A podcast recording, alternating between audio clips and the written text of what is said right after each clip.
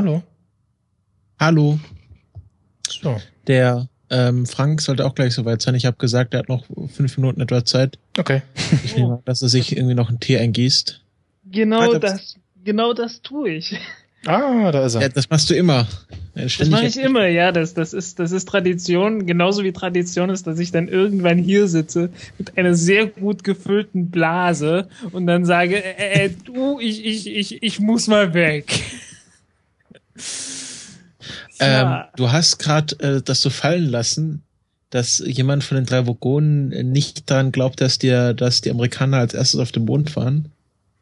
Sch äh, Max Snyder. Ja. Moment. Alter, bist du jetzt weg? Nee, nee, ich bin noch da. Ähm, ja, er findet das, also findet halt, es gibt irgendwie auf beiden Seiten irgendwie, äh, also es gibt halt auf der anderen Seite auch Zeichen dafür, dass das alles nicht so stattgefunden hat. Und Da können wir uns ja vielleicht gleich als erstes drüber unterhalten. genau. Ähm, Moment, äh, ich, ich möchte- starte mal hier ganz kurz noch die Aufnahme. Wie wäre es denn da? Ja, wollen wir uns kurz einzählen? Äh, wenigstens wir beide. Frank, Genau, der- ihr- ihr könnt ja schon mal das dann- ja durchlaufen. Okay, okay, Moment, Moment. Ich, ich baue hier Periscope Okay. noch mal gleich nebenbei auf und währenddessen könnt ihr euch ja äh, vorstellen, also Ja. der äh, Frank noch mal und ähm, euren Podcast auch noch mal so ein bisschen vorstellen. Okay, Jo, machen wir. Kleinen Moment. Erstmal einzählen. Drei, zwei, eins, jetzt. Gut.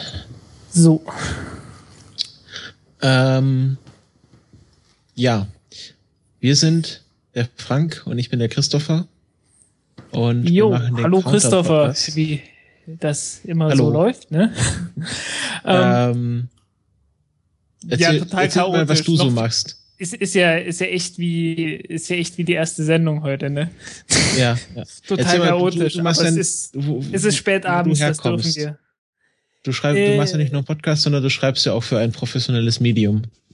Ja, äh, ich schreibe erstmal den Blog, was geht, äh, bei den Science Blogs.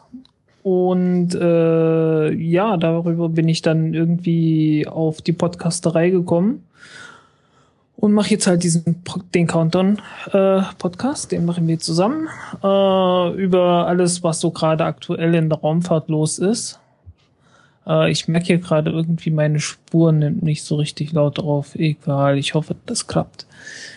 Dazu habe Ähm, ich mein Skype-Set äh, Backup, also okay, alles sollte kein Problem sein.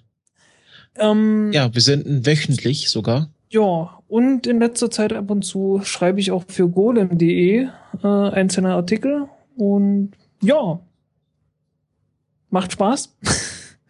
Ja, Was also soll ich sagen? Äh, und ja, wir machen die Sendung jetzt jede Woche. Die äh, Countdown-Podcast-Sendung. Und äh, worum geht's? Immer so mehr oder weniger das, was aktuell in der Raumfahrt gerade los ist. Äh, und so plus minus ein kleines bisschen auch Astronomie natürlich dabei. Äh, ich meine, wenn irgendwie gerade ein Flyby am Pluto äh, ansteht, was so schnell nicht wieder passieren wird, ähm, dann machen wir natürlich auch mal eine Sendung dazu. Ja, also wir haben ein etwas besonderes Sendeschema, weil wir haben zwar wöchentliche Sendungen, aber wir haben immer eine lange und eine kurze. Also wir wollen zwar up to date bleiben, aber doch nicht so viel Zeit investieren. Und deswegen haben wir ähm, eine, eine Sendung, die ja, also geplant war mal 30 Minuten, aber wir sind so im Schnitt bei 45 Minuten, wo wir wirklich nur gerade die News abarbeiten und sonst nichts. Und dann äh, in der in der anderen Woche sozusagen gibt es dann eine längere Folge, wo wir dann auch mal ein geschichtliches Thema haben oder eine Grundlagenkategorie oder äh, ja äh, uns äh, uns erörtern. In der letzten Folge haben wir darüber geredet, wie man äh, einen Asteroiden ablenken könnte, der droht auf die Erde einzuschlagen. Ja, oder Und, wie man ihn äh, in genau. die Luft jagen könnte. Das ist ja Genau. die Alternative, besonders wenn es schnell gehen muss. Und ähm, ja, wir ja wir machen das jetzt einfach so. Wir sind beide keine professionellen Raketenbauer, sondern einfach Leute, die das interessiert und die einfach durch, äh, durch den, durch den Newsstream, der so durch Twitter und durch die Welt gleitet, durchschwimmen sozusagen. Jo. Ist der Max Snyder jetzt wieder da? Weiß ich nicht. Ja. Ich höre da ein Rascheln. Pass, pass, Ah, passend, okay. ja. so. Ja, jetzt äh, ist es quasi so ein äh, Mix aus äh, Periskop, äh, steht äh, in der Mitte des Raumes und äh, dann aber noch so weit, äh, dass die ähm, zwei Zuhörer auf der Couch auch noch was mitbekommen vom Skype. Ähm, die Box hier aber nicht zu nah dran steht quasi bei mir. Ah, also Periskop ohne U-Boot. Ja, genau, irgendwie so. Ja, nee, es gab ja vorhin irgendwie die Nachfrage wieder nach äh, Periscope und so. Und ja, ich schub's mal gleich nochmal den Link wieder in den Chat. Ja, tut mir leid, das Humorlevel wird jetzt etwas tiefer werden, weil es ist schon nachts um eins, da wird das nicht besser. Also ich fühle mich auch jetzt äh, nach zwei Mountain, Mountain Dews und vorhin irgendwie ein Relentless und heute frühen Energy Drink noch äh, ganz gut fit so. Also das geht noch. ja, das, schlimm wird sein, schlimm wird sein erst gegen morgen, ne? Ja, also wo ich so ein bisschen so so äh, so einen kleinen Hänger hatte, war so gegen gegen 15 Uhr rum so. Da war so ein bisschen so äh. ähm, was jetzt definitiv nicht am äh, Gast äh, irgendwie lag oder so. Ähm, aber ja, da war so ein bisschen so hm, so ein kleiner Hänger. Jo. Wie es halt so läuft, nicht? Genau. Ja, dann äh, gleich mit der Mondverschwörung einsteigen. Ja, also, wenn es denn sein muss. naja, Also, ähm, mich hat wir das ja wollen schon gar ein nicht, bisschen- wir wollten ja gar nicht so direkt darüber sprechen, ne? Oder, oder wie direkt? naja, äh, beziehungsweise, ach nein, du, du warst ja erstmal mit, mit Neil Armstrong dran, ne? Also ja, ich habe eine, ich habe äh, eine ganz kleine lustige Verschwörungstheorie mal rausgesucht, so zum Warmwerden. Mhm. Ähm, es gibt nämlich die Verschwörungstheorie, dass äh, Neil Armstrong nach seinem Apollo 11 Flug zum Islam konvertiert ist. Ähm, und es gibt sogar ein Lied äh, auf Sri Lanka von einem, von einem, oder glaube ich, indonesischen Musiker darüber.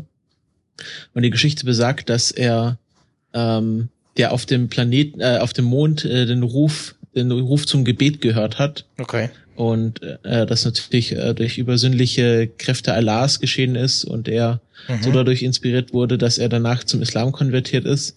Und das hat das alles noch beschäft äh, bekräftigt, weil er, ähm, ich muss kurz nachschauen, in einer sehr lustigen Stadt gewohnt hat mit dem Namen, glaube ich, die hieß Syria oder so. Mhm. Äh, ähm, Jugendtätigkeit. Ja, also es gibt ja auch alle möglichen Städte in den USA. Also, äh, da gehört, also Syria ist da ja noch, ach, ist ja harmlos. Ja, also Es gibt Kairo ähm, zum Beispiel. Ja, genau. Und ähm, ich glaube, der ist dort auch gestorben. Cincinnati, nee. Ah, warte, wie hieß die Stadt? Auf jeden Fall äh, hielt, sie, sich- hielt sie sich dann doch recht nah, hartnäckig, äh, gerade im Nahen Osten. Ähm, ja, dass, dass Neil Armstrong äh, den Ruf zum Gebet auf dem Mond gehört hat und deswegen zum Islam konvertiert ist. Ja, wobei Ist die doch Sache natürlich, ja, wo- wobei die, die ganze Apollo-Mission irgendwie schon ziemlich viele religiöse Unter- und Obertöne hatte. Und da hatten wir Ja, ja, das vor auf jeden kurzem- Fall, aber da hatten wir ja vor kurzem dieses, dieses, dieses Bild gehabt. äh, Ja, also es, es gibt, ähm, äh, es ist ja allgemein bekannt, dass es, äh, dass die, ähm, das ganze NASA-Programm der 60er und frühen 70er sehr stark von, vom, äh, von diesem evangelikalen Bible Belt geprägt wurde, in dem Houston und äh, ja, das Mission Control lag. Und ähm, dann gab es halt so Sachen, dass äh, zum Beispiel Buzz Aldrin, bevor er die Landefähre bei Apollo 11 verlassen hat, äh, erstmal ein, ein Eucharistie gefeiert hat. Und ähm, das er war heißt ja auch ganz genau für, für nicht so bibelfeste Leute wie mich, die ja, einfach Abendmahl. Also er hat, hat, hat dieses äh, das Stückchen Brot gegessen. Achso, hm. äh, Wein war nicht erlaubt, ne? Ach nein, Moment, das ist ja was. Ja doch, nee, muss ja schon Wein Es ist Wein, aber ich glaube, ich glaube, er hat halt, wahrscheinlich hat er irgendwie so, so eine Ration genommen und es ist ja, ähm, es ist eigentlich ganz, ich weiß nicht, wie es bei den Evangelikalen ist, bei den Katholiken ist es so, dass es irgendwie äh, Weizen sein muss, Weiz, Weizenbrot. Ich weiß es nicht ganz genau. Auf jeden Fall äh, war ja, ist er auch aktiver Freimaurer und hat eine Plakette auf dem Mond hinterlassen, dass äh, da dass den Mond als äh, mehr oder weniger Exklave der Großloge von Texas ähm, bezeichnet. Das ist also er hat keine richtige Loge auf dem Mond gegründet, aber es ist sozusagen ähm, die, wenn, wenn mal Menschen auf dem Mond wohnen, dann haben die Freimaurer von der Großlose Texas das Vorrecht, dort die erste Freimaurerloge zu gründen. Ähm, und solche, solche spirituellen Spirenzien haben die gemacht oder dass, dass bei späteren Missionen, als es dann ganz schlimme Auswüchse hatte, dass sie dann äh, die Apollo-Astronauten live äh, in ihrer Kapsel ähm, Bibelverse vorgetragen haben. Und, ja, das, das äh, war ja, das war ja nicht später, das war ja früher sogar. Ach, war das so vor? Ja, äh, die, das, das wird ja dann unsere, unsere Weihnachtsausgabe werden. Ne? Ah, Apollo 10. Das war Apollo 10, ja. Da hat man die, ähm. da hat er die, die Genesis angefangen vorzulesen. Also Genesis ist ja, soweit ich weiß, wirklich der absolute Anfang der Bibel. Ja. Wenn's stimmt. Ich meine, äh, ja, wo soll sie sonst anfangen? Ne? genau. Und äh, das halt so mit, mit wird dann meistens unterlegt mit Bildern, äh, wie der Mond unter denen von der Sonne beschienen äh, ist und dann kurz danach die, die Erde aufgeht. Was relativ beeindruckend ist. Noch ja, dazu mit dem Text auch, dahinter. Das hat dann auch angefangen, also da, da, es gab dann auch Leute, die das außerhalb des Bibelsbett dann auch angefangen haben zu verspotten und die Presse er meinte auch so äh, sehr kritisch, dass, dass hier so evangelikale Staatsmittel dazu benutzen, um ihre irgendwie Mission ins All zu tragen. Und danach äh, hatte die NASA dann auch so Regulation, dass man das vielleicht nicht mehr so ganz offensichtlich machen sollte. Also ähm, Buzz Aldrin hat dann auch während der während er das Abendmahl gefeiert hat, die, das Tonbandgerät, was ständig mitlief, äh, auch abgeschaltet. Ähm, das ist also die einzige Zeitpunkt in der Übertragung, wo es quasi keine Überlieferung für die Nachwelt war. Die anderen Funksprüche sind ja alle sehr gut dokumentiert. Ähm, ja, aber das ist ja keine Verschwörungstheorie.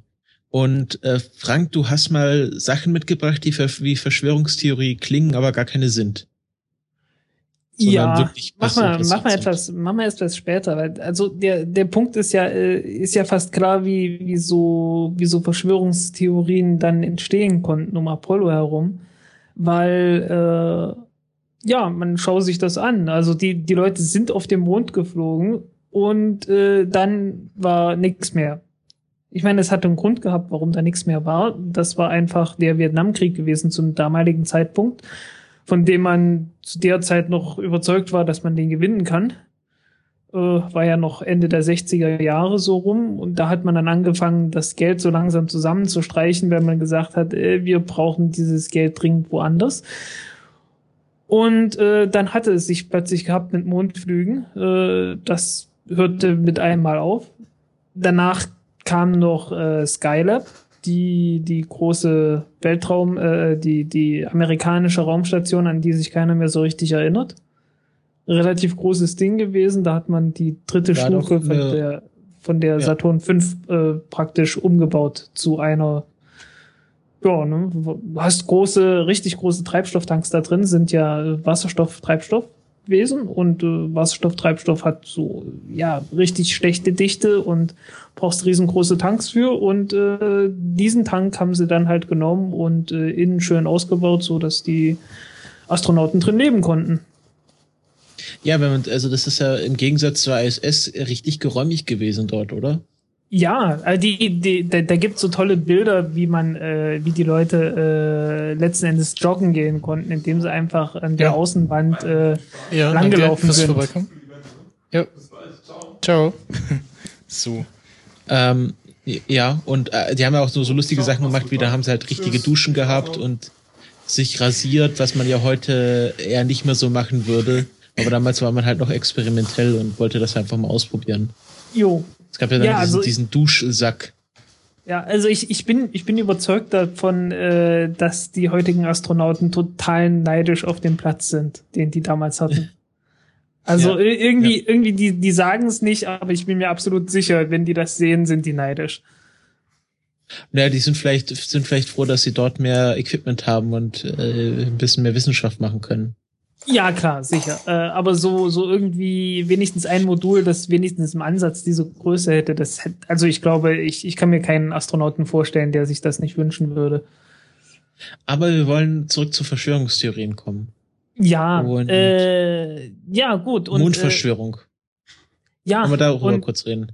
Der, der Witz war halt äh, eigentlich, deswegen bin ich ja drauf gekommen, äh, gut, so eine Raumstation, das war jetzt hier noch äh, direkt an der äh, im, im niedrigen Orbit. Das Ding ist auch irgendwann abgestürzt, also es kann keiner behaupten, äh, das Ding wäre irgendwie nicht da gewesen.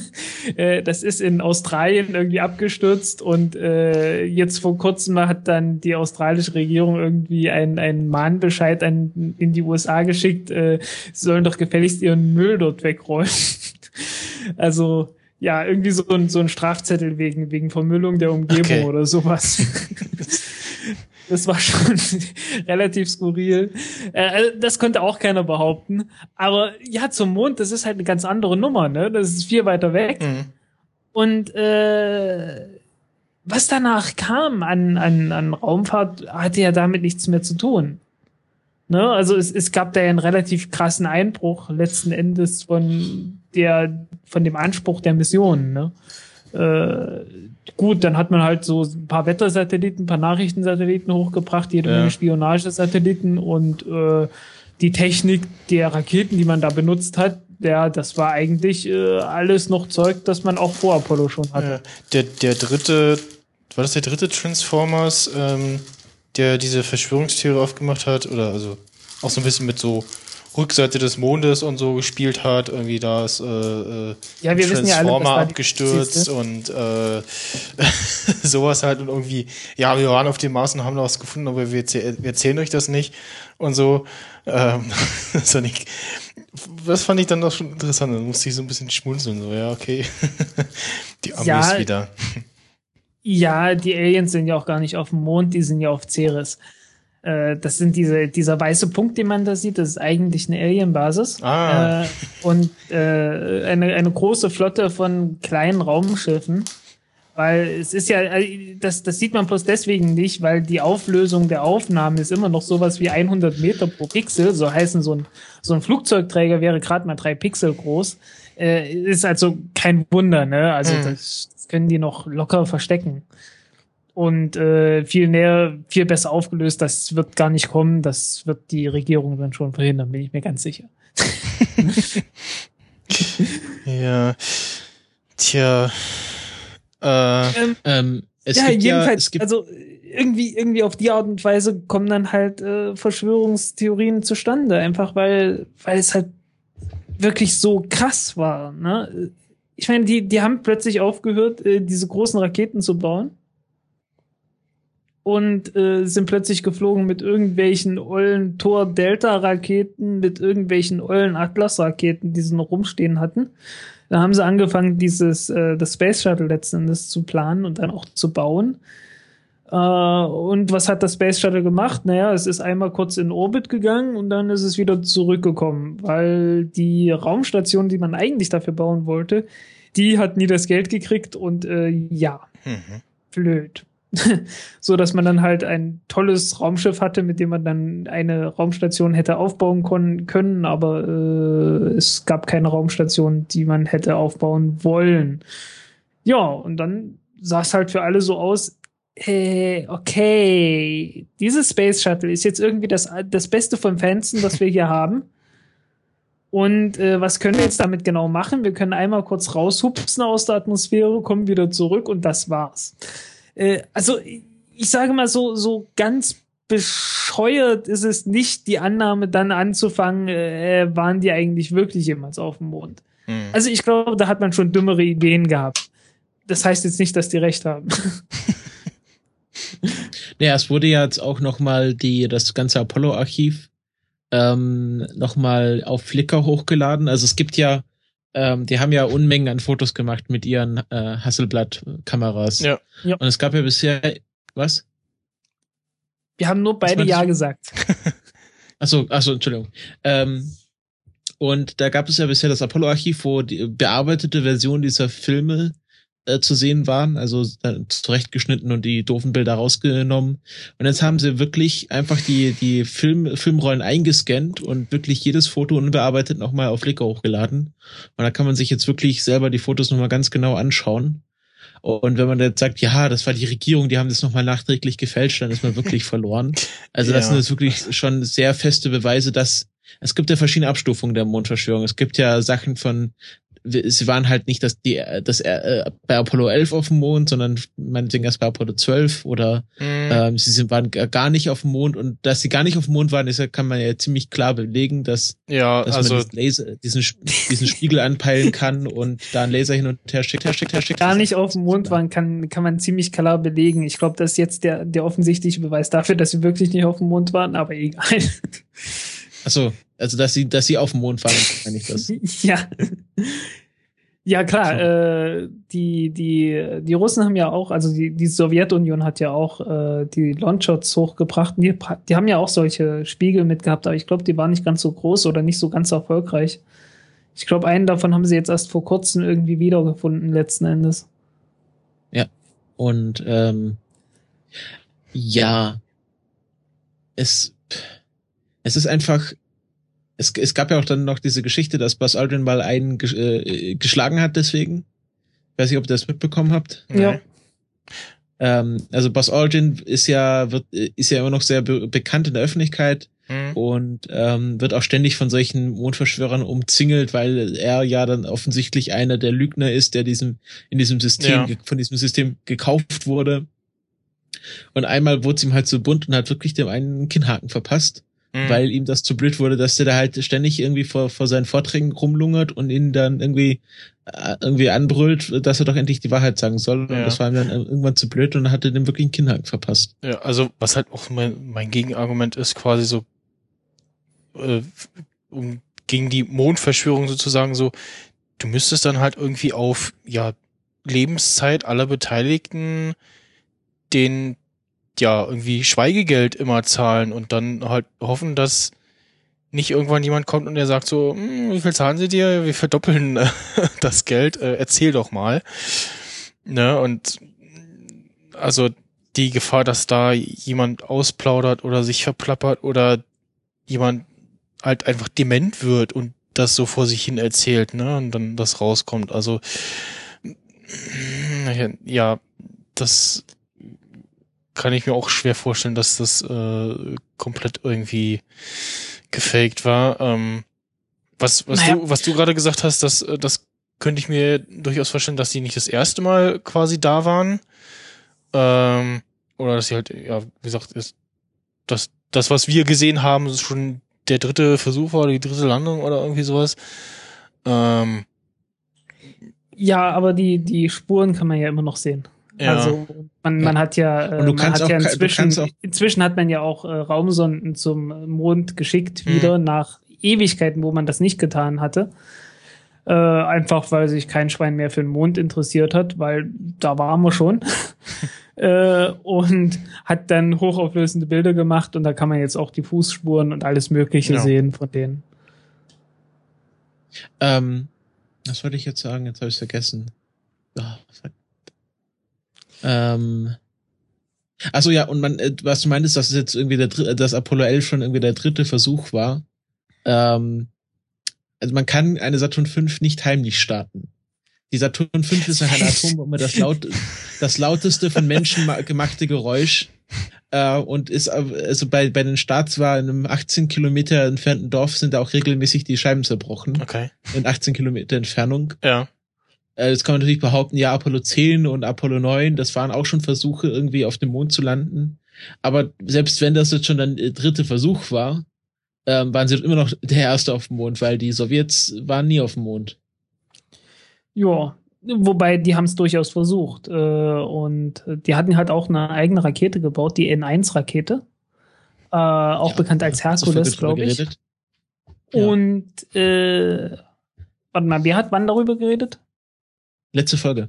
Ja, ja. Äh, und äh, ja, das hat nicht funktioniert. Also man, man hatte halt jede Menge kleine Triebwerke dafür gehabt. Äh, in der ersten Stufe waren es, glaube ich, 30 Triebwerke. Und äh, man hatte gleichzeitig nicht genug Zeit gehabt, das ganze Ding auszutesten und äh, ja, sich einfach mit der gebotenen Ruhe damit auseinanderzusetzen, dass man da sämtlichste Fehler irgendwie rausbringt. Und hat es deswegen auch nicht geschafft. Und äh, man hat die, glaube ich, viermal gestartet. Also viermal hat man es versucht und viermal ist die irgendwo explodiert. Äh, was bisschen schade ist. Äh, die Triebwerke waren sehr gut. Äh, definitiv besser als alles, was, äh, was die Amerikaner danach gebaut haben in der, also in, in der Kategorie sozusagen. Äh, merkt man auch daran, dass die Antares-Rakete von äh, Orbital Sciences letzten Endes mit genau diesen, also wirklich mit genau diesen, mit diesen Triebwerken, äh, ja, geflogen ist. Und äh, die wurden dann für den Nachfolger äh, gebaut, den es nie gegeben hat. Äh, und zwar in den 1970er Jahren. Und äh, ja, nachdem es die Nachfolger nicht geben sollte, aber man halt schon, ich glaube, über 100 so einer Triebwerke hatte, äh, hat man die Triebwerke einfach in einem Lagerhaus äh, letzten Endes ja, eingelagert. Und da standen sie dann in der ganzen Zeit äh, der Sowjetunion. Und äh, dann in 90er Jahren kam dann kamen dann halt so die, die Amerikaner und sämtlichste Leute nach Russland und äh, die Russen witterten so ihre Geschäfte und irgendwer hat dann sicherlich ausgeplaudert, äh, du, wir haben hier noch so um die 100 äh, Triebwerke rumliegen in einem Lagerhaus. Hättet ihr nicht Interesse? Und äh, ja, es, es gab eine ganze Reihe Firmen, die tatsächlich daran Interesse hatten. Äh, aber es hat wirklich bis äh, jetzt halt vor ein paar Jahren gedauert, äh, dass dieses Interesse sich dann so weit konkretisiert hat, dass jemand auch mal eine Rakete daraus gebaut hat. Äh, und dummerweise das ist jetzt äh, das ist die Antares-Rakete. Und, ah, unsere äh, ja, Peng-Puff-Rakete. Genau. Ja, die Peng-Puff-Rakete. Äh, Hast die du die drei oder viermal, ich, ich müsste jetzt mal gucken, die ist drei oder viermal erfolgreich gestartet und äh, beim letzten Versuch dann halt nicht mehr. Hast du die neuen Fotos gesehen von der Antares-Explosion? Äh, ja, sehr schön. Also. Äh, da sieht man auch sehr schön, äh, dass jede Explosion, wenn sie nur genügend heiße Luft macht, äh, so eine schöne Pilzwolke ausbildet. Also sie ist viermal, viermal erfolgreich gestartet und halt beim letzten Mal dann explodiert. Ja, waren es vier erfolgreiche. Okay, ich wusste es nicht mehr, ob es ja. drei oder vier waren. Okay. Also vier erfolgreiche und der fünfte dann nicht mehr. Ähm, wobei ich, ich muss sagen, ich habe irgendwie, ich habe es kommen sehen, weil ähm, Orbital Sciences, äh, also ursprünglich sollte, sollte die Antares-Rakete oder lief erstmal, das Projekt lief unter dem Namen Taurus 2. Und äh, die Taurus-Rakete, die hatten die auch schon und die, die letzte Version, die Taurus XL, äh, ist insgesamt neunmal geflogen. Und äh, ich glaube, ja auch fünfmal erfolgreich. Und der sechste Flug ist dann nicht mehr erfolgreich gewesen. Der siebte hat nochmal geklappt und der achte und der neunte nacheinander äh, auch nicht mehr. Und äh, die letzten beiden Flüge hatten irgendwie einen Schaden von, ich glaube, sechs oder 700 Millionen Dollar gehabt. Also äh, die haben da richtig teure NASA-Satelliten halt äh, letzten Endes wegen einer dummen Nutzlastverkleidung, die nicht aufgehen wollte, äh, letzten Endes ja in der Atmosphäre versenkt und verglühen lassen. äh, und ich weiß nicht, also seit das passiert ist, muss ich sagen, habe ich denen nicht mehr so ganz vertraut. Apropos teures NASA-Equipment in der Atmosphäre verglühen lassen.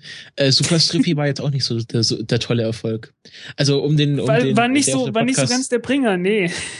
Ähm, der Super Strippy ist ein äh, kleiner Running Gag äh, unseres Podcasts. Also Super Strippy ist eine äh, Rail, äh, also von einer, ja, die wird an so einer an so einer Schiene hochgefahren. Hm. Also sieht aus wie so ein Raketenwerk. Also ja, die hängt halt an so einer Schiene, so einer senkrechten und ja, stell dir einfach vor, halt wie, eine, wie eine Silvesterrakete, nur dass der Stab äh, fest am Boden steht und die Rakete halt praktisch mit so Ösen auf dem, auf dem Stab drauf äh, dran befestigt wird, so dass die halt beim Start einfach den Stab lang rutscht, bis sie halt frei fliegt. Genau. Ist das und, verständlich? Ähm, ich hoffe. Ja, also stell dir, stell dir vor, so ein, so ein Raketenzug, aber dann halt senkrecht. Und ähm, ja, das wird, das die, das ist äh, von nicht von irgendwie der NASA oder so, sondern von der US Air Force. Also es soll natürlich irgendwie eine schnell aufzubauende Rakete sein, da wo man dann irgendwie äh, irgendwie spontan mal einen Spionagesatelliten in einen bestimmten Orbit bringen kann. Die kann man ja dann auch irgendwie äh, mobile hin und her fahren und damit auch geschickte Orbits erreichen. Und ähm, da war jetzt halt lange irgendwie verschoben und äh, wollte nicht, weil das ist eine Rakete, die ist, war der erste Raketenstart von Hawaii aus, also wurde in Hawaii gestartet. Und dann haben sie es endlich geschafft, äh, die Rakete mal zu starten und die ist dann äh, kurz nach, nach dem Ende der ersten Stufe äh, ins Torkeln geraten. Ich glaube kurz davor schon, also die ist, die ist schon vor dem, vor dem Ende irgendwie ins Torkeln geraten. Da muss irgendwas kaputt gegangen sein, offensichtlich. Äh, ich weiß es nicht, ob es vielleicht eine, eine Flosse ist, die irgendwie abgegangen ist oder irgendein anderes Teil, das sich irgendwie verzogen hat. Jedenfalls, ja, es, es geriet dann halt ins Torkeln und äh, es gibt diverse Spekulationen in den Blogs, äh, was es nun ganz genau gewesen sein könnte.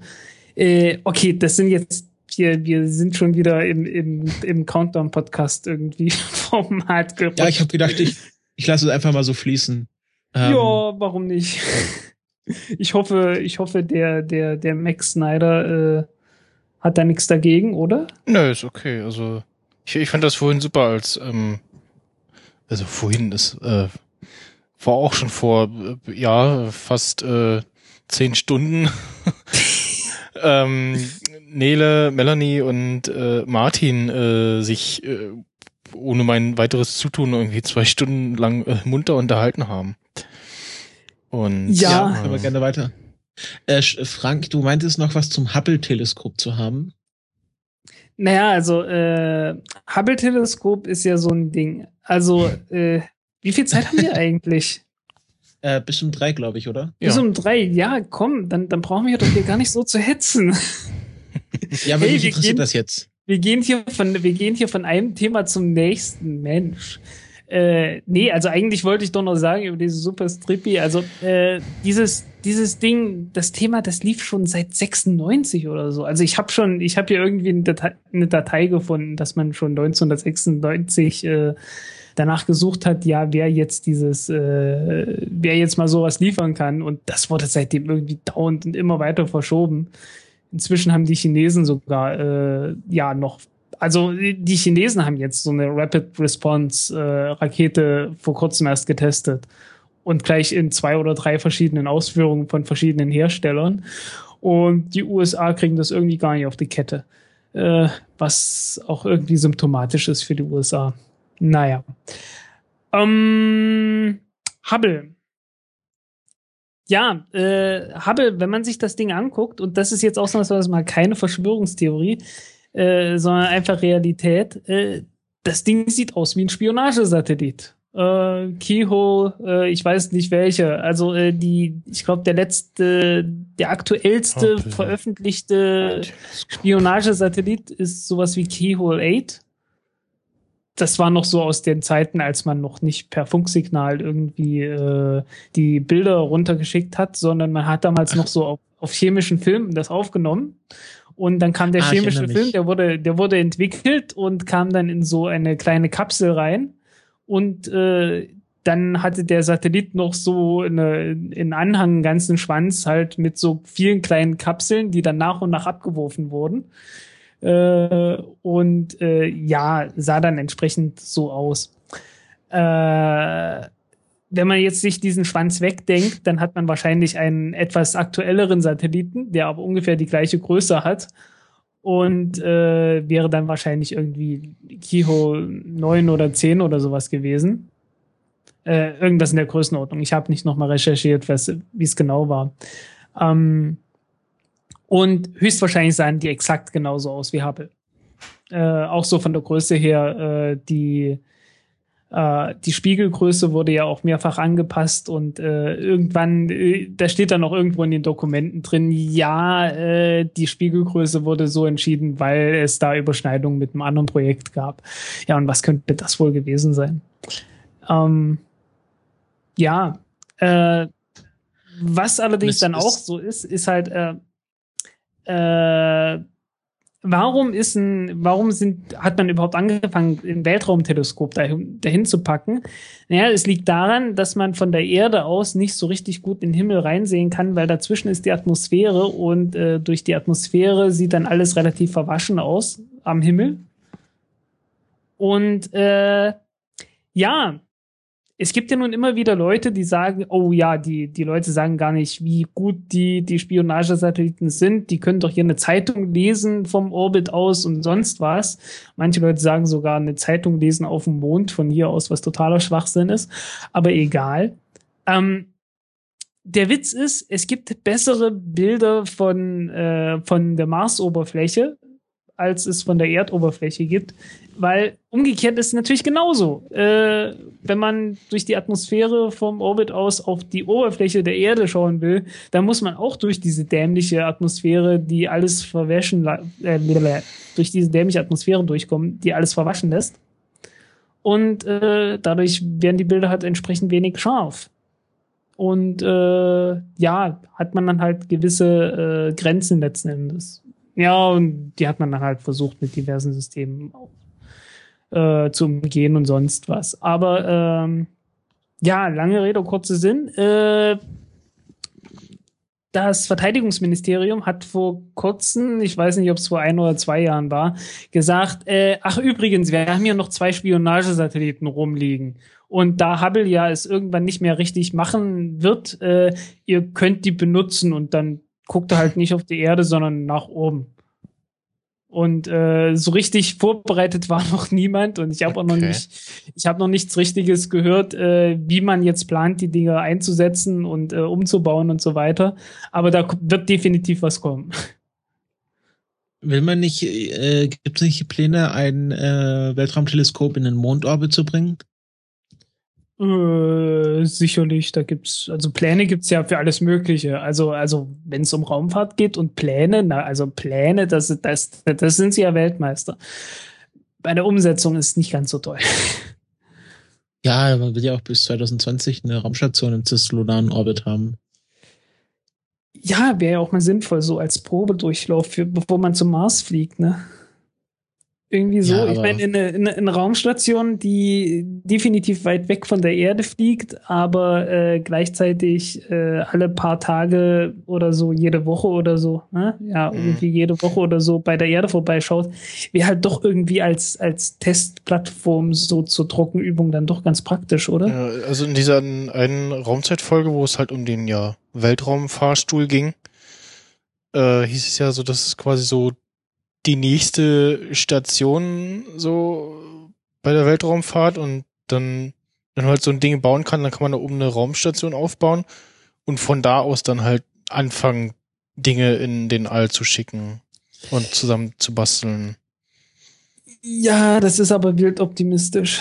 Ja, also vor. ist noch weit in der Zukunft und ich habe auch direkt dieses äh, Bild von Star Trek äh, im Kopf, wo man sich halt auch als Kind gefragt hat, so, hm, wie ist denn die Enterprise von der Erde in den Orbit gekommen? Und dann so, ja, okay. Äh, nee, die, die, die wurde ja, die wurde ja gar nicht, äh, die wurde in der Schiffswerft von Plan, äh, was war's? Planica, irgendwas. Bah, ich komme jetzt gerade nicht mehr ich drauf. Ich schaue nach. Äh, jedenfalls auf dem Mars und zwar über ja. dem Mars äh, gebaut. In der orbitalen Station irgendwas. Ich komme gerade nicht mehr drauf. Irgendeine Planica. Pavonis? Nee. SI. Kurz nachschauen in der Memory Alpha.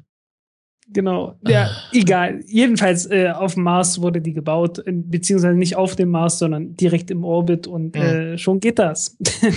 äh, der Witz ist also ein, ein Weltraumlift äh, kann man Utopia auf der Erde Planatia Flottenwerft. Utopia, Utopia Planatia. Ja, okay.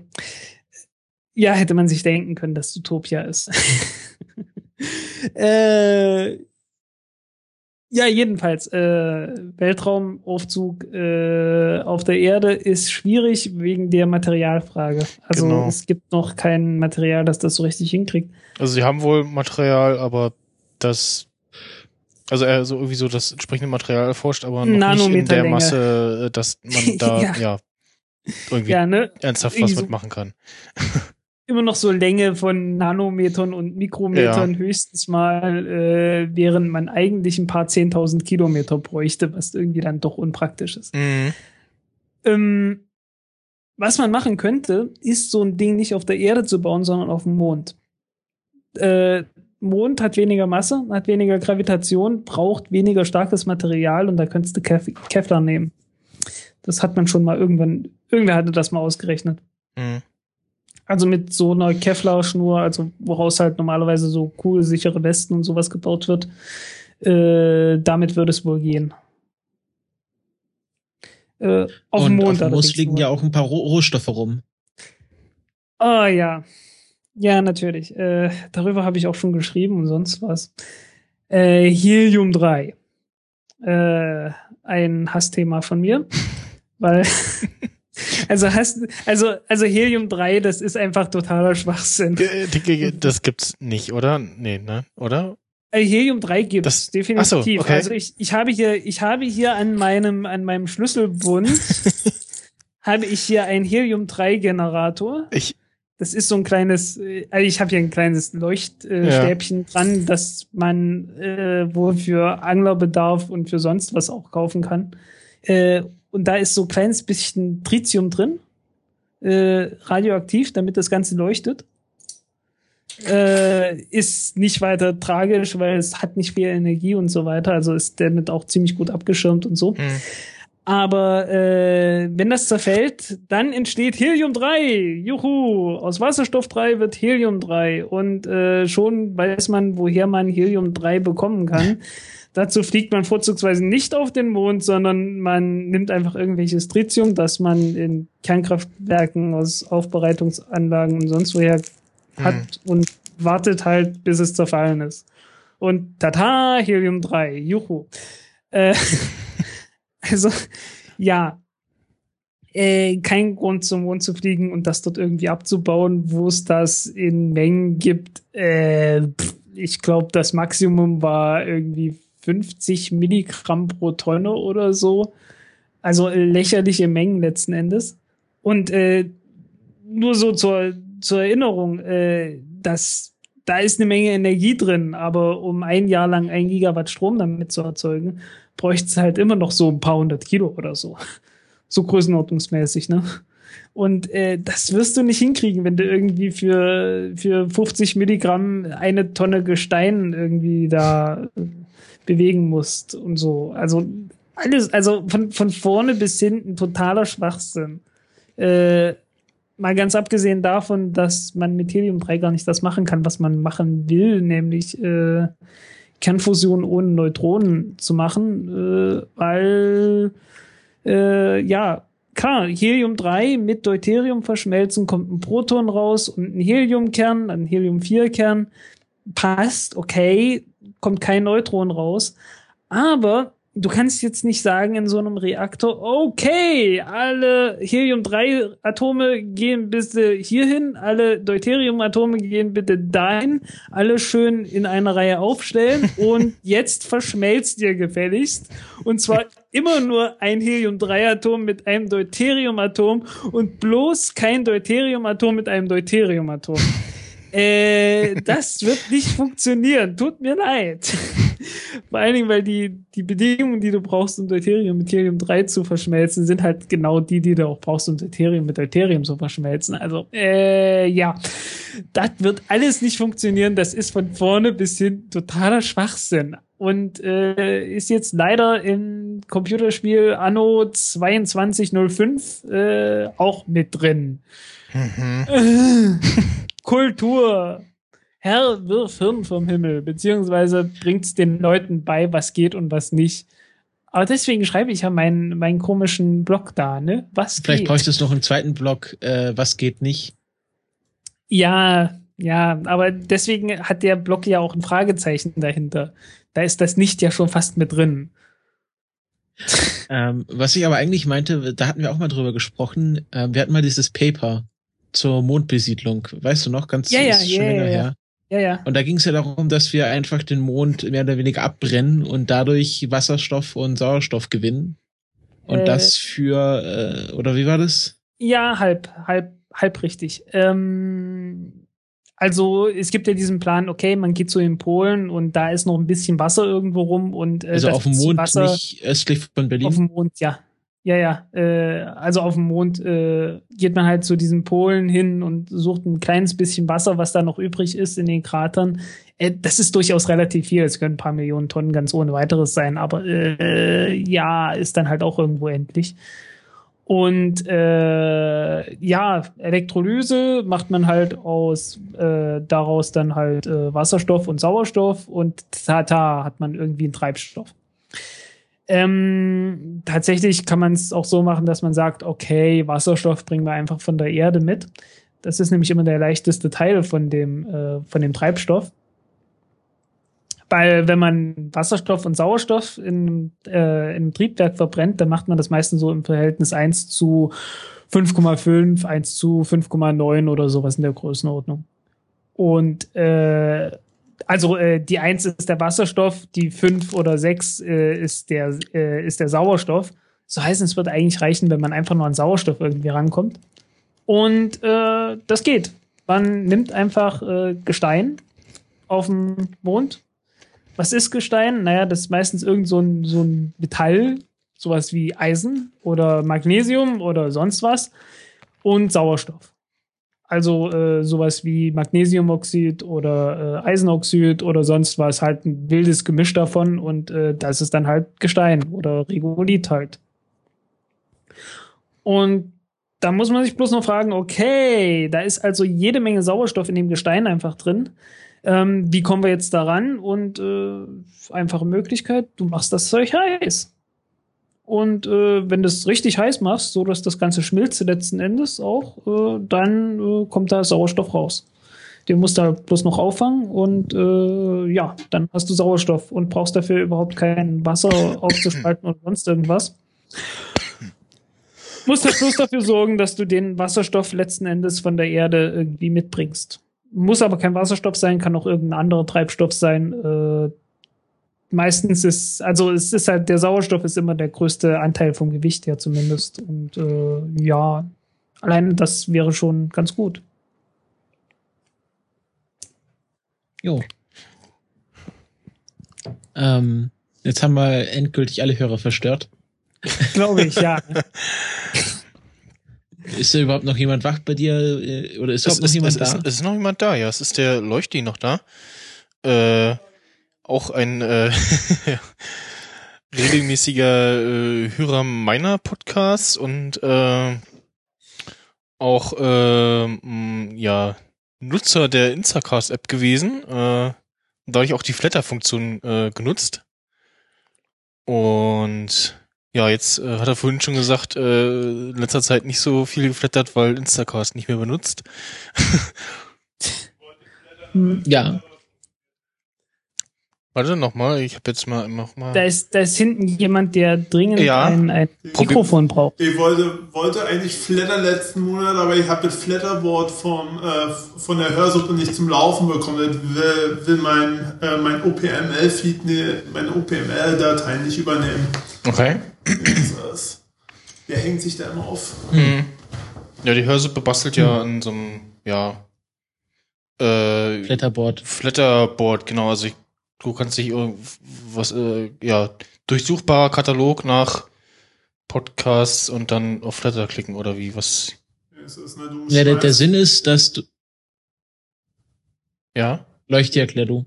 äh, na, du schmeißt deine ganzen Feeds, die in deiner, die in deiner OPML-Datei drin sind, die schmeißt du ins Flatter, ins Flatterboard drin und dann zeigt er dir zu allen Folgen des der letzten 30 Tage automatisch äh, die, Ach, genau. ja. die Flatter, äh, die Flatter äh, Knöpfe da an zu jeder Folge. Hm. Und da hängt sich mein, äh, meiner immer auf. Kann sein, dass ich zu viele Feeds in meinem. In mein, in meinem wie, viel, wie viel hast du drin? Äh, knapp 300. Oh, ja, okay. Oh ja, das ist. Also, ähm, meiner hat, ich hatte so knapp 100 und da hat es auch eine Weile gedauert. Hm. Ähm, ja.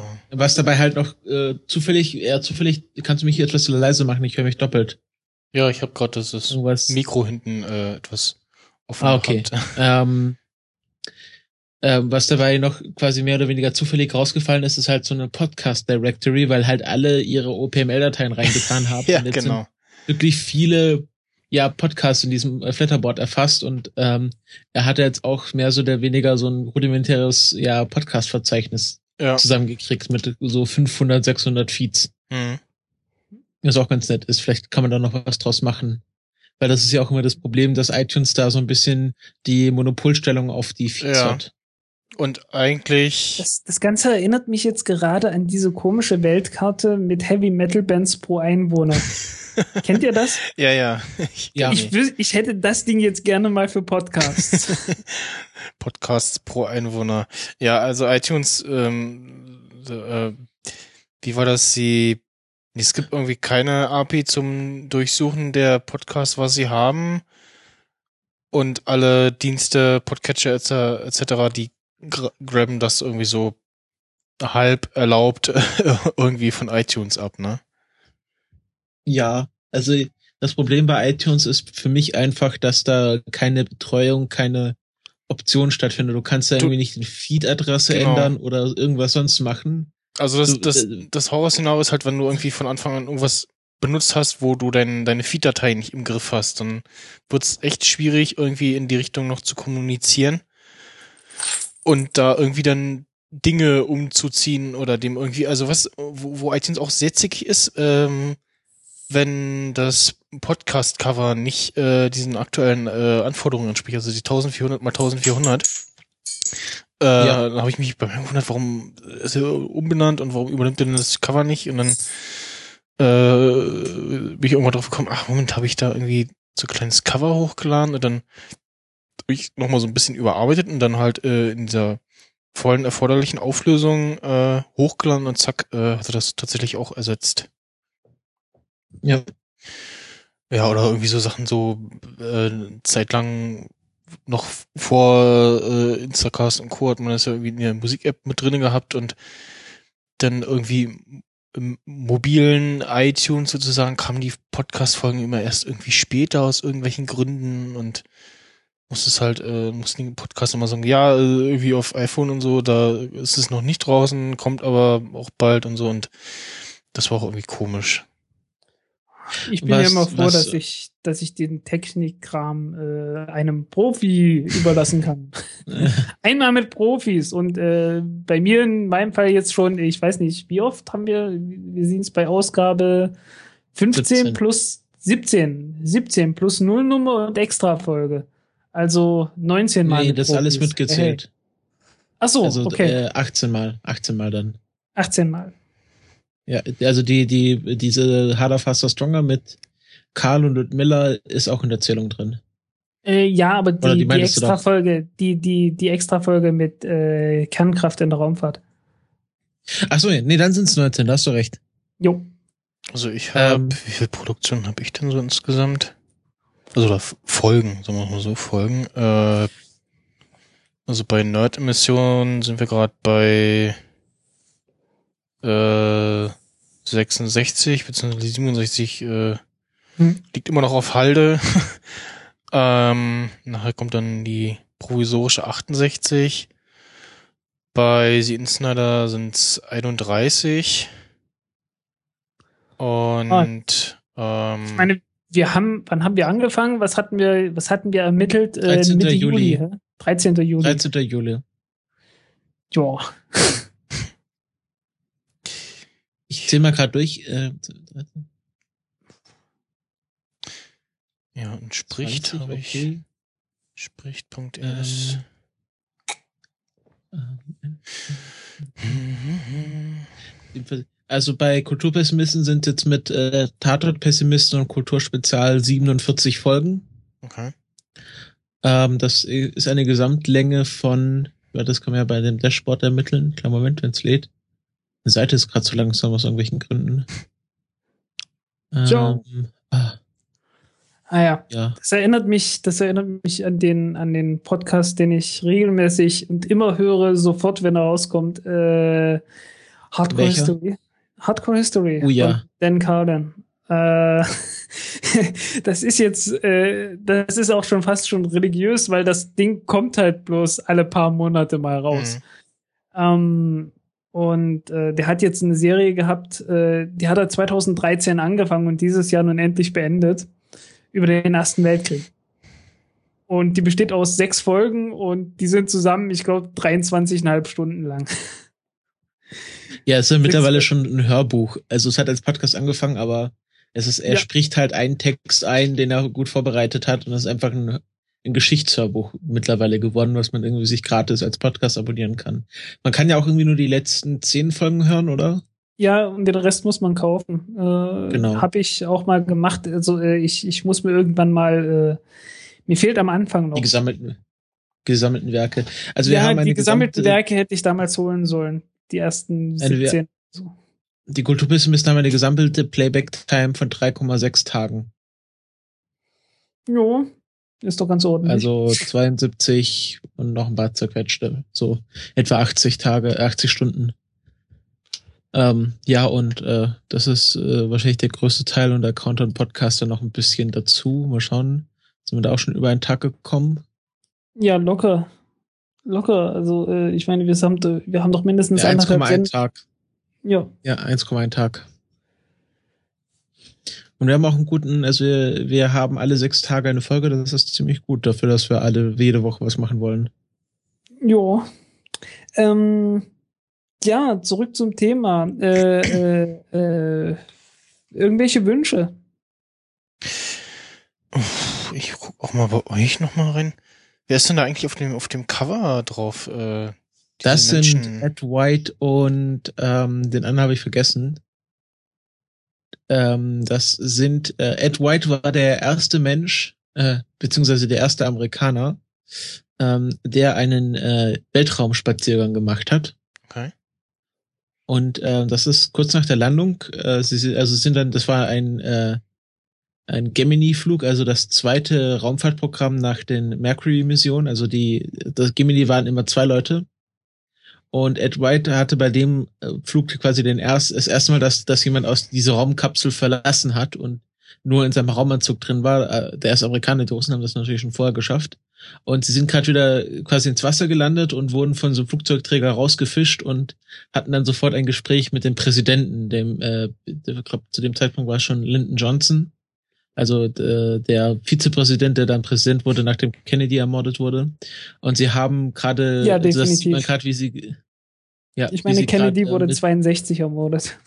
63. 63, okay. Ähm, und da sieht, sieht man halt gerade, wie sie mit dem Präsidenten reden. Und ich habe es halt gewählt, weil das halt so nach Podcasting aussieht. Und man sieht auch schön, wie sie halt in ihren Bademänteln da sind. Ähm, das ist ganz lustig. Ja. Ich fand äh, ja sehr schön auf der Republika den Talk von Alexander Gerst. Ähm, habe ich gar nicht gesehen. Der war sehr beliebt. Äh, ich habe äh, auch jemanden, den ich über Twitter kennengelernt habe, äh, da getroffen, also es wieder gesehen. Äh, und der meinte dann so, äh, ja, ich gehe jetzt schon mal zum äh, in äh, Saal 1 äh, zum Talk für Alexander Gessner. Ich gucke so auf die Uhr, da bist du aber noch ein bisschen hin. Ja, ja, aber je früher, desto besser und äh, wer zuerst kommt, mal zuerst, ne? Und dann hieß es, äh, als es dann immer voller wurde, ja, so vorne bitte die ganzen äh, Eltern mit den Kindern und uns angeguckt, so, hm, okay, also wenn jetzt gebeten werden, dann Platz zu machen, dann machen wir Platz, aber ich durfte in der ersten Reihe sitzen bleiben und das äh, war schon ganz nett, den mal schon, schon aus fast nächster Nähe zu sehen. Äh, und ich war dann auch zweimal im Video, äh, in der Videoaufzeichnung drinne. Und ja, ich fand den Talk äh, sehr interessant und auch die Fragen der Kinder äh, ganz putzig. Und er hat schon äh, sehr sympathischen Eindruck gemacht. Ja. Ist ja, ist ja ungewöhnlich für einen Astronaut. Er ist ja, war ja nicht beim Bund, äh, okay. äh, sondern äh, ist ja reiner Wissenschaftler, ich glaube Geophysiker ist er. Mhm. Ähm, aber viele, viele Astronauten sind ja Militärangehörige. Also die okay. Samantha Christopher, Christopheretti, die ja auch, glaube ich, schon mal bei der Republika war und auch in der, ja, in der deutschen Astronautenszene sehr bekannt ist, weil mhm. sie sehr viel für YouTube und also sehr viel Öffentlichkeitsarbeit gemacht hat während dem Aufenthalt auf der ISS. Mhm. Die ist ähm, bei der italienischen Luftwaffe immer noch. Okay. Und ähm, das ist das ist eine interessante quasi Diskussion. Also am Anfang, also zum Anfang des Mercury-Projekts, als dann die berühmten Mercury 7, also die ersten Astronauten der USA vorgestellt wurden, ähm, war es Voraussetzung, dass man Testpilot war. Also es ging darum, dass dass sie halt ein, ein im Grunde ein experimentelles Flugobjekt steuern müssen, nämlich eine Rakete und deswegen oder geflogen werden. Also sie haben da nicht viel gesteuert, aber man hatte einfach die Idee, dass Testpiloten dafür am besten geeignet sind. Lustigerweise, die Russen haben erst an U-Boot-Kapitäne gedacht, weil sie von dieser Situation ausgegangen ist, dass man in einer kleinen Blechkapsel hockt und dass U-Boot-Kapitäne da an diese Situation besser angepasst sind. Aber als sie dann gehört haben, dass die Amerikaner Testpiloten nehmen, haben sie sich dann auch auf Testpiloten konzentriert. Oh. Ähm, aber die, ja. die Raumschiffe, die sie bauen und die Satelliten, die sie dann gebaut haben, die sahen immer noch nach U-Boot aus. Ja, ähm, es war halt Sowjet-Design. Ähm, ja, ja, also war auch nicht ganz blöd. Also äh, die hatten tatsächlich äh, Atmosphäre auch bei den auch bei den Satelliten hatten die Atmosphäre noch drin gehabt, also richtig Luft, äh, was halt total hilfreich ist bei Kühlung und äh, bei so Zeugs wie statische Aufladung und so. Ähm, mhm. Weil die, die Luft ist dafür verantwortlich, dass wir uns nicht ständig irgendwie statisch aufladen und dann ständig irgendwie eine gewischt bekommen, wenn wir irgendwas anfassen. Äh, mhm. die, die nimmt so langsam aber sicher die, die Ladung weg. Und äh, es gab dann diesen, äh, in den USA hat man das halt nicht gemacht, da war überall Vakuum. Und äh, da gab es dann einen, einen Spionagesatelliten, den Corona-Satelliten. Und ich weiß nicht mehr, ob, die, äh, ob der Name schon vorher war oder ob das später kam. Jedenfalls hatten die das Problem gehabt, dass sich dort der Film, also das war alles noch so mit chemischen Filmen gewesen, äh, dass der Film sich äh, statisch aufgeladen hat. Und äh, ja, dann hat's da halt Blitze, die sich da geformt haben auf dem Film und da haben den natürlich belichtet und dann hat's da halt mhm. halt ständig diese Corona auf. Also das nennt sich auch Corona letzten Endes, so eine Blitze, ja. ne? Und die hat's halt dann ständig äh, gesehen auf den Bildern, weil das war halt alles noch bevor das Ganze entwickelt wurde. Ja, äh, und die Russen hatten das Problem nicht, einfach weil sie Luft hatten. Und die haben auch teilweise ja. einfach die, die, die Sojus-Kapseln und sowas und ich glaube die, die Vostok-Kapseln und so weiter hatten sie alles schon entwickelt gehabt und haben so gesagt, ja gut, okay, setzen wir halt keinen Menschen rein, sondern irgendwelche Maschinen und äh, äh, Kameras und sonst was. Äh, ja, brauchen wir uns um den restlichen, um das restliche Zeugs nicht zu kümmern und äh, wir brauchen uns nicht drum zu kümmern, ob das Ganze jetzt auch noch im Vakuum läuft oder nicht. Weil wir haben eine Rakete, mit der man das starten kann. Äh, ja, ne? Ähm, wo du gerade von Russen und Amerikanern sprichst, da fällt mir noch mal so eine Verschwörungstheorie oder im Grunde ist es eigentlich ein Urban Legend ein. Äh, es gibt ja diese, diese Geschichte, oder es wird die Geschichte erzählt, ja, als es darum geht, wie schreibt man denn im Weltraum, haben die Amerikaner einen für mehrere Millionen oder tausende Dollar entwickelten Weltraumkugelschreiber entwickelt, der auch in 0G funktioniert. Also so ein Kugelschreiber braucht ja immer Schwerkraft, damit die Tinte nach unten läuft. Mhm. Und sie haben ja. halt einen Kugelschreiber entwickelt, der halt. Gemacht. Ja, das wollte ich gerade sagen. Und dann gibt es so die Sache, ja, die Russen haben halt nur einen Bleistift genommen, aber ähm, die Geschichte wird halt nie zu Ende erzählt, denn so ein Bleistift, den muss, muss man ja von Zeit zu Zeit anspitzen, beziehungsweise der funktioniert ja mit Graphit und das staubt ja. Und auf der Erde ist es kein Problem, der Staub fällt einfach aufs Papier drauf mhm. oder landet auf dem Boden. Aber in so einer Raumstation möchtest du möglichst Staub und kleine Krümel vermeiden. ja. Weil das auch natürlich das Lüftungssystem äh, äh, kaputt macht. Und da hatte man, äh, also ja, man hatte noch nicht so elaborierte davon, Lüftungssysteme ganz abgesehen davon, Graphit ist auch ein Stromleiter. Äh, das doch dazu. Kann ich mir jetzt, kann ich mir jetzt irgendwie gut vorstellen, dass das auch Probleme also die, bringen Die könnte. Russen haben auch ganz schnell einen, einen äh, Kugelschreiber entwickelt, weil äh, diese, diese, also diese Geschichte mit dem Bleistift, äh, wo man sagen soll, ja, die Amerikaner sind so großkotzig, geben mal viel Geld aus und die Russen sind so schlicht und gewitzt, das ist natürlich in dem Fall Schwachsinn. Also auch die Russen haben mit Kugelschreiber im Weltraum geschrieben, beziehungsweise äh, gar nicht geschrieben bei den ersten Flügen, sondern nur geredet. Ja, wobei also ganz blöd ist das natürlich, also ganz falsch ist natürlich nicht, dass die Russen allgemein doch relativ gewitzt da vorgegangen sind, beziehungsweise relativ konservativ äh, Raumfahrt betreiben. Ähm, das war ja mal, auch bei der bei der Mir, als, als es die ersten gemeinsamen Missionen auf der Mir gab, also nach dem Ende der Sowjetunion, mhm. als dann äh, auch Amerikaner auf der Mir-Station waren, war es so, dass die Amerikaner immer alles also immer mit äh, Houston bereden wollten. Und die Kosmonauten haben gesagt, okay, wir probieren das erstmal selbst aus, bevor wir äh, die Bodenstation damit behelligen und waren so ein bisschen do-it-yourself und die Amerikaner haben immer darauf gewartet, dass Houston ihnen sagt, was sie jetzt tun sollen. Ja. Das ist ja auch die Geschichte vom wirklich ersten, wirklich ersten ähm, Weltraumausstieg, äh, wo man dann nicht bedacht hat, dass sich so ein Raumanzug im Vakuum aufbläht. Und dann hat er nicht mehr reingepasst. Also er war zu, zu dick für den für die Einstiegsluke und äh, kam dann auf die ja, dann lasse ich einfach ein bisschen Druck ab. Das kann mich zwar umbringen, aber besser als jetzt hier da irgendwie vor der Tür rumzuhängen. Und dann hat der Druck abgelassen, bis er fast ohnmächtig wurde und äh, hat sich dann irgendwie noch in die in die in die Raumstation reingerettet. Ich glaube, es war so eine war so eine Vostok äh, Raumstation, Boschgott. Äh, und also nicht Raumstation, nee. Äh, nee, nee, das waren noch, das waren noch Kapseln, ne? Okay, auf jeden Fall hat er sich dann mit Mühe und Not reingerettet und bevor bevor er dann ohnmächtig wurde und äh, ja, hat hat das so überlebt, aber es war wirklich knapp vor Schnapp. Aber so waren die Kosmonauten halt. Die sind auch geflogen, wenn es nur 64 Prozent Überlebung, Überlebenschance gab. Washshot 2. Washshot, genau. Ja. Äh, Alexei ähm, Leonov war es wohl. Derjenige. Genau, ich habe den Namen kurz gab dann noch äh, die erste Frau, die einen Weltraumausstieg gemacht hat, war auch eine Russin, nämlich äh, Svetlana Savetskaya, die ja sogar, obwohl sie mit 20 Jahren Abstand, äh, war sie die zweite Frau im Weltraum. Also es gab äh, erst Tereshkova, äh, die ziemlich zeitig äh, geflogen ist und damit ziemlich früh den Titel als erste Frau im Weltraum bekommen hat.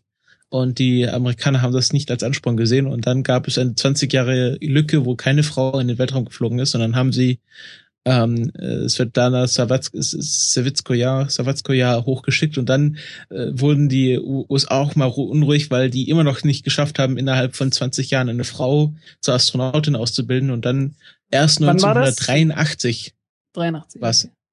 Genau. Mhm. Erst 1983 haben sie es geschafft mit Sally Ride, als es schon Space Shuttle gab, äh, mit Sally Ride die erste, erste Astronautin in den Weltraum zu schicken. Das war auch eine der eher unrühmlichen Stunden der NASA. Hm. Naja, Stunden, äh, Jahrzehnte.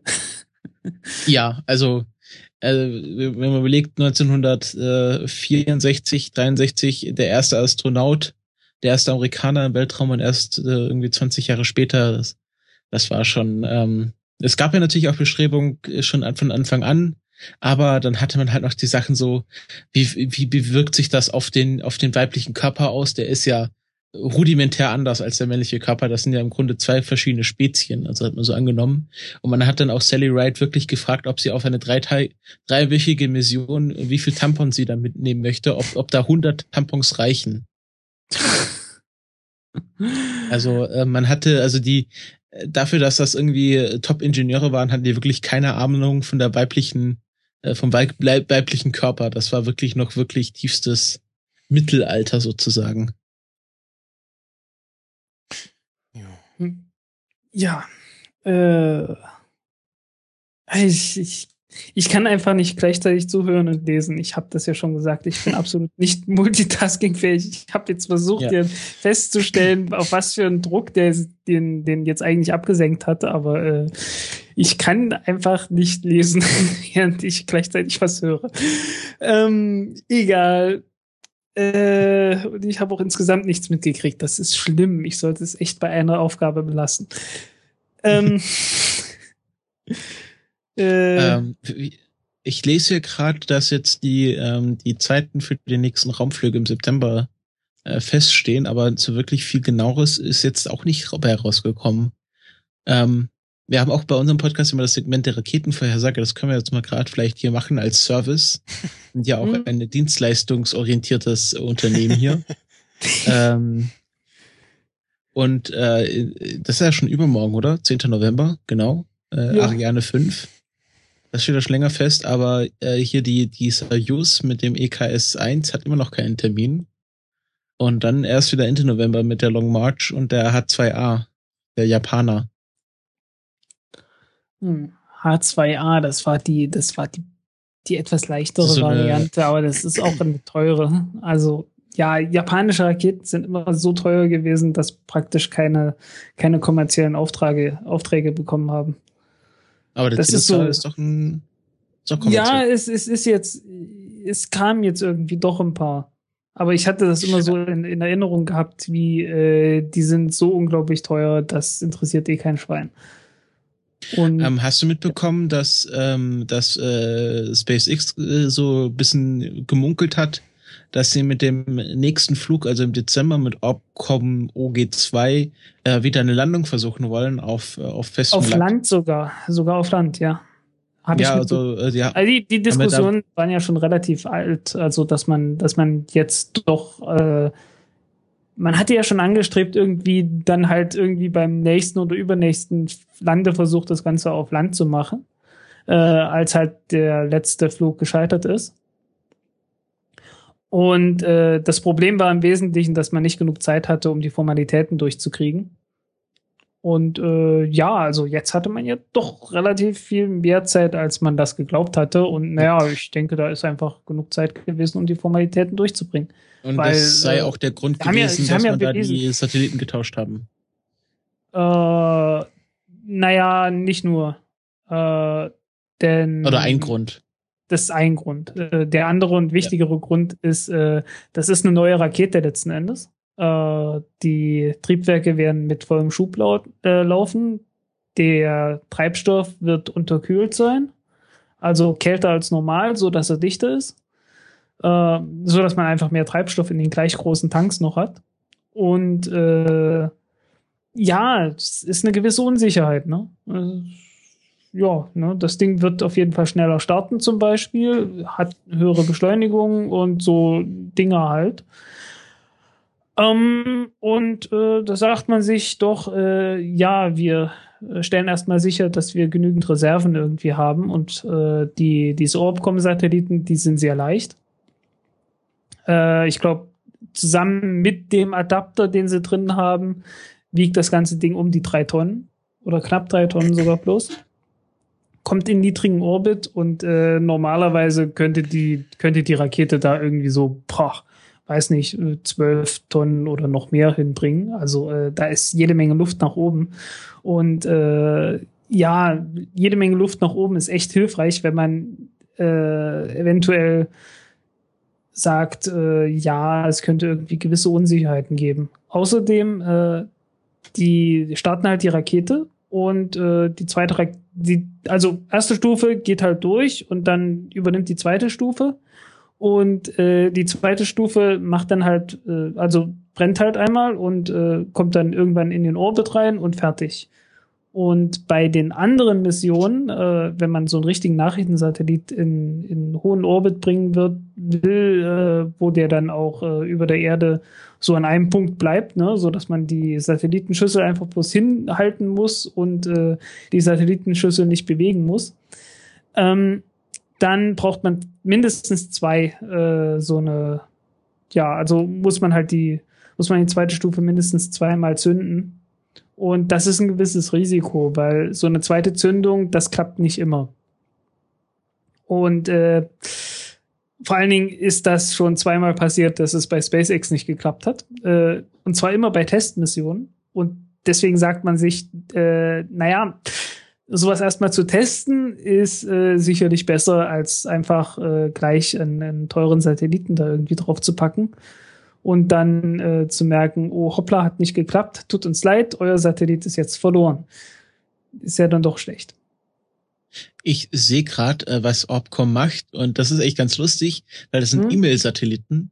Also das sind, ähm, wenn du ähm, kleine Nachrichten per, äh, per E-Mail verschicken willst und wirklich sicher sein willst, dass die sofort ankommt, dann kannst du das ähm, quasi per Funk an so einen Orbcom-Satelliten schicken und der leitet es dann als äh, SMTP oder HTTP XML-Feed äh, durch das Internet weiter. Das ist sehr lustig. Also, Das habe ich noch nicht gehört, dass, dass, dass, dass sowas angeboten wird. Ja, ist Also vor allen Dingen hilfreich. ein, ein, ist vor allen Dingen ein hilfreich für E-Mail-Server. So. Ja. ja, ein E-Mail-Server im, im Weltraum. ja, ist vor allen Dingen hilfreich für irgendwelche Schiffe, die irgendwo auf dem Ozean unterwegs sind. Äh, die schicken damit auch irgendwie einfach bloß Statusmeldungen. Äh, Hallo, ich bin noch da, ich bin noch nicht versunken und so. Das ist, äh, das ist, das ist ganz lustig. Und er wiegt auch nur 45 Kilogramm. Also das ist äh, handlich. Ja, das ist relativ handlich, ja. Ähm, ja, also SpaceX wird auf jeden Fall interessant werden, weil äh, Landeversuche wird jetzt so langsam. Also die, die letzten sahen ja schon ganz gut aus. Und äh, Apropos SpaceX. Ähm, hast du mitbekommen, dass die Saber Engine jetzt äh, Geld bekommen hat? Äh, ja. Also, das hat jetzt zwar nichts mit SpaceX zu tun, aber es gab da irgendwie so einen komischen, einen komischen Artikel dazu, wo jemand gesagt hat, oh, SpaceX muss jetzt unbedingt aufpassen. Ja. Ja, den habe ich dir, hab ich dir mal geschickt. Ähm, äh, meine Ja, Frage ist, was hältst du denn so, so, all, so allgemein von der von der Saber Engine? Äh, oder kannst du mal kurz erklären, was die Saber Engine macht? Weil die ist ja sehr interessant. Ja, also Saber Engine ist erst einmal äh, eine.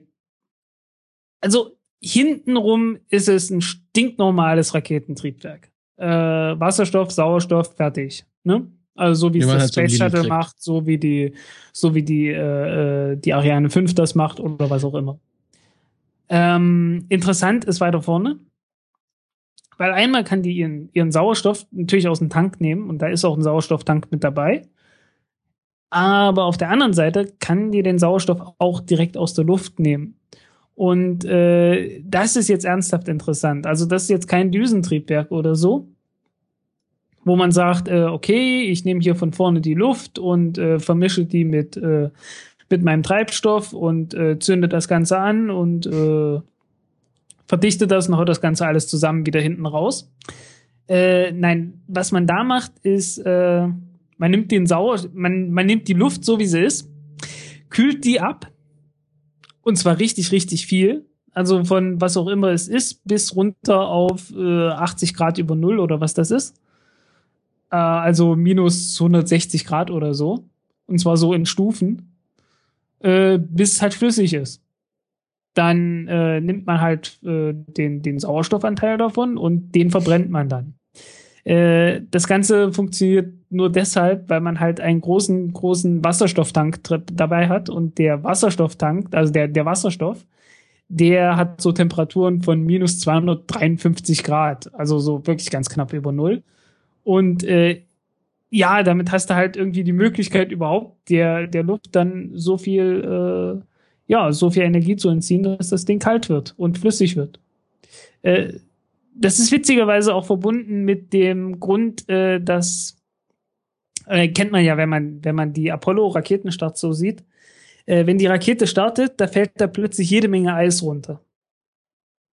Schon mal gesehen? Ja, ja. Also sieht man ganz schön bei der Saturn 5 Nein, zum ich, ich, Beispiel. ich wollte ich wollte den den Max Snyder fragen. Ist Achso, noch da? Max Snyder. Ja, ich bin noch da. Äh, Hast du mal hast einen Raketenstart gesehen?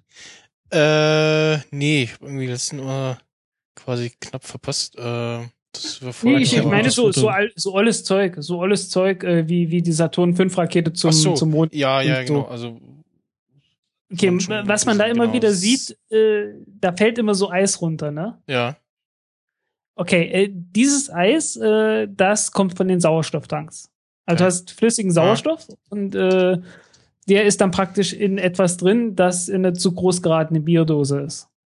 Also äh, besteht so aus Aluminium und äh, drin ist halt äh, flüssiger Sauerstoff und äh, der ist kalt. Ah, der ja. ist richtig, richtig böse kalt. Das Bild, ja. Und äh, ja, das, das ist nicht nur ein gutes Bild. Also wenn du eine, eine, eine, eine Bierdose nimmst und die wirklich so hoch skalierst.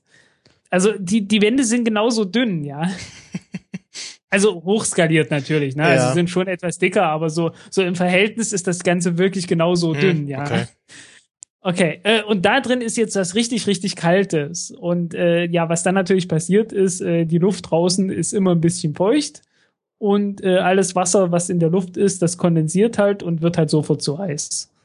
Und äh, dieses Eis setzt sich dann halt auf dem, auf dem Tank ab und äh, ist dann halt die Isolation. Ne?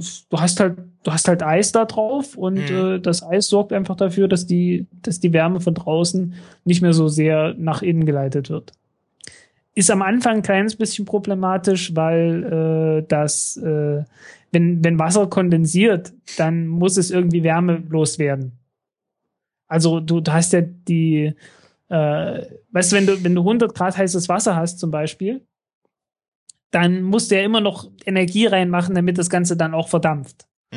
Ne? Und wenn du den ganzen Prozess jetzt umgekehrt machst, dann musst du genau diese Energie, die du sonst erst reinstecken musst, damit es verdampft und äh, auch damit es überhaupt flüssig wird erstmal, die wird dann halt frei. Und das wird dann halt alles abgegeben an den, an den Sauerstoff im Tank. Und äh, das ist halt schlecht, ne? Das ist eine ganze Menge Energie, die dann halt in diesen flüssigen Sauerstoff reingeht und da verdampft halt eine ganze Menge flüssiger Sauerstoff in den Tank erstmal. Muss dann halt wieder nachgefüllt werden. Aber das geht alles noch, weil äh, ja, du hast halt so eine Eisschicht und das Eis wird dann halt immer dicker und dicker und irgendwann äh, hat sich das dann so ausnivelliert, dass das halt äh, ausreichend, äh, ja, halt ausreichend äh, abschirmt letzten Endes, ne? Ausreichend isoliert. Wenn du jetzt da drin flüssigen Wasserstoff hast, der nicht nur richtig kalt, sondern richtig, richtig, richtig, richtig, richtig böse kalt ist, äh, so halt diese minus 250 Grad, dann äh, gefriert dort nicht das Wasser aus der Luft, sondern äh, da wird dann erstmal die Luft selber flüssig, wenn die damit in Verbindung kommt. Also wenn du so einen Tank hast und da hast du keine Isolation drauf, äh, mit flüssigem Wasserstoff drin, dann läuft da an den Seiten flüssige Luft runter. Und äh, damit die Luft überhaupt flüssig wird, dann musst du erstmal wieder jede Menge Energie abgeben und die geht dann halt in den Tank rein und da verdampft dann wieder der Wasserstoff. Und dummerweise ist es halt so, dass das Ganze alles irgendwie, äh, ja, dass die Luft halt sozusagen wieder wegläuft und dann kann wieder neue Luft da dran flüssig werden und so weiter. Also heißt, du hast nie irgend, irgendeine isolierende Schicht da drauf und äh, der Tank verliert halt andauernd immer und immer und immer noch mehr äh, Wasserstoff und ist halt doch blöd, ne? Äh, okay, das ist blöd, wenn die Rakete irgendwie rumsteht.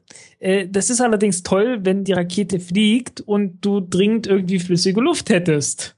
So ganz gerne, ne?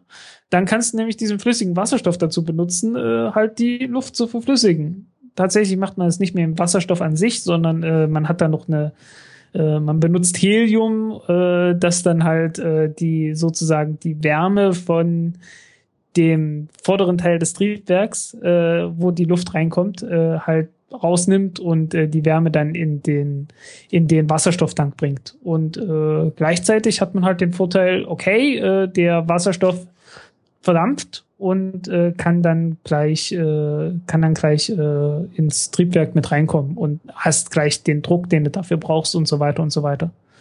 Also relativ elegantes Ding, allerdings furchtbar kompliziert. So ein Ding hat noch nie jemand gebaut. Das Ding muss bei Überschallgeschwindigkeit mal eben die Luft verflüssigen. Viel Spaß dabei. Äh, ich ich wünsche denen alles Gute, dass das klappt aber ich äh, bin mir nicht hundertprozentig sicher, ob das, äh, ob die Probleme nicht vielleicht äh, doch am Ende etwas zu groß werden könnten. Die Russen haben sowas Ähnliches gemacht, ähm, haben aber gesagt, äh, nee, also so machen wir es nicht. Äh, wir wir sparen lieber den großen, äh, das große Volumen von dem von dem Wasserstoff ein, weil Wasserstoff hat halt eine Dichte 70 Gramm pro Liter. Okay, also äh, das ist ein Mhm. Witz. Und äh, dann nimmt man lieber irgendwas Dichteres und hat halt ein, hat halt ein Triebwerk äh, entwickelt, das man mit Kerosin und Sauerstoff benutzen kann. Und dann kannst du umschalten auf Wasserstoff und Sauerstoff. Und äh, damit wollte man dann so ein kleines, so eine kleine Art von Space Shuttle antreiben. Aber äh, das war irgendwann in den 90er, Anfang der 90er Jahre und äh, das hat nie irgendwie Geld bekommen, weil äh, das Land war sowas von pleite. Das kannst du dir gar nicht vorstellen, wie pleite das war. Also äh, ja, hat es nie gegeben, aber das, das, äh, Treibst äh, das Triebwerk, das hat's gegeben. Ja. Wie hieß das? Äh, RD 270 oder RD 0270, eins von beiden. Oder guck einfach nach Max Spaceplane. M-A-K-S Spaceplane. M-A-K-S Spaceplane. Spacecraft, ja. Ah, okay. Sieht ganz ah, lustig ah, aus. Das, ah, das hatte dieses, dieses, äh, die, den, den Luftballon vorne. ja, Ah, okay. Ja, also äh, Da, da hatten sie doch auch schon. Ah, verdammt, äh, ich habe mich, ich hab mich geirrt, was die, was die Dings angeht. Äh, es ist das RD 701. Ja, die 701. Ähm, da haben sie doch schon, äh, haben sie da mal von irgendwelche, irgendwelche Test Testsachen gebaut oder war das nur Äh, geplant? doch, glaube ich, glaube ich. Das, ich glaube, da standen sogar Weil irgendwelche. ich glaube, ich habe mal, ähm, ich glaube, da, da haben sie mal irgendwas auf die Antonov draufgeschraubt. Wir hatten noch mal die, eine, eine Episode mit, äh, mit Flugzeugträgern, also Flugzeuge, die Ja. äh, Space Shuttles getragen haben. Ja, ähm, da haben wir, äh, weißt du, was wir damals vergessen haben? Äh, Hm? das äh, Super Guppy. Super Guppy kenne ich, sagt mir jetzt erstmal nix. Super Guppy, wie heißt das? Ich Guppy, Guppi Flugzeug. Ach so, hä, ja, lustig, okay. Ja, irgendwann schon Ja, mal das haben sie gesehen. jetzt, äh, jetzt benutzen sie ja gerade um äh, das Aerospace Orion Lines Super Guppy. Äh, okay. damit ähm, damit wird gerade das Orion Test Vehicle ähm, transportiert. Aha, okay. Also Ja. haben doch jetzt gerade so eine vollständige Testattrappe vom Orion gebaut und das haben sie jetzt gerade in so ein Super Guppy eingeladen. Hm. Und damit haben sie noch die die äh, hier diese der Saturn 5 Stufen transportiert, die noch äh, glaub klein genug waren, damit man die noch irgendwie transportieren konnte, außer über Barke. Hm. Jo. Ja, lustiges Flugzeug. Äh, Es sieht halt es sieht halt aus wie so ein Wasserkopf. Also ja. ja, war ja auch Sinn und Zweck der Sache, nicht? Äh, steht irgendwie 7,6 Meter Durchmesser. Ja, ich glaube 7,6 Meter, das könnte hinkommen, ne? Es könnte so eine Saturn 5, äh, Saturn 4 Stufe tragen, oder? So eine Oberstufe. Ja, warte, warte, warte, warte. Äh, Diameter 10 Meter, nee, erste Stufe, okay, Moment. Erste Stufe, zweite Stufe auch 10 Meter. Dritte Stufe 6,6 Meter. Ja, passt rein. Genau. Also ich glaube, die dritte Stufe wurde ja an der an der Westküste gebaut. Ja. Und die Äh, mussten dann- sie ja dann irgendwie über, über Land transportieren. Ja, und in so ein Flugzeug hätte oder hat dann wohl auch Skylab reingepasst. Ja, muss ja. War ja eine. Saturn-Oberstufe. Jo. Ja, so ganz alte Fotos. Ja. Ähm, haben noch eine halbe Stunde. Aber was wollen wir jetzt reden? Äh, wo war man denn eigentlich stehen geblieben? Äh, ja, ich, ich hatte so eine Verschwörungstheorie im Kopf, die sich äh, irgendwie aufgelöst hat. Äh, und zwar, es gab 1990 einen Absturz von der Ariane 4 Rakete. Und äh, ja, Ariane 4 äh, hatte ein komisches Triebwerk gehabt. Ähm, wie hieß es? Äh, äh, Viking. Irgendwas mit V immer. Irgendwie heißt, irgendwie fangen alle Triebwerke von der, von der ESA mit V an.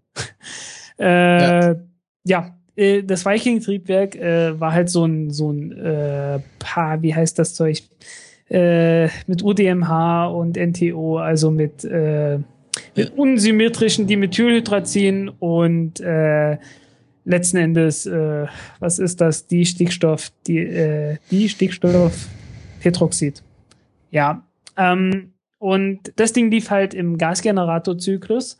Und normalerweise macht man das ja so, dass man den Gasgenerator dann mit viel zu viel äh, Treibstoff betreibt, äh, so dass die, die Temperatur da drin nicht allzu hoch steigt.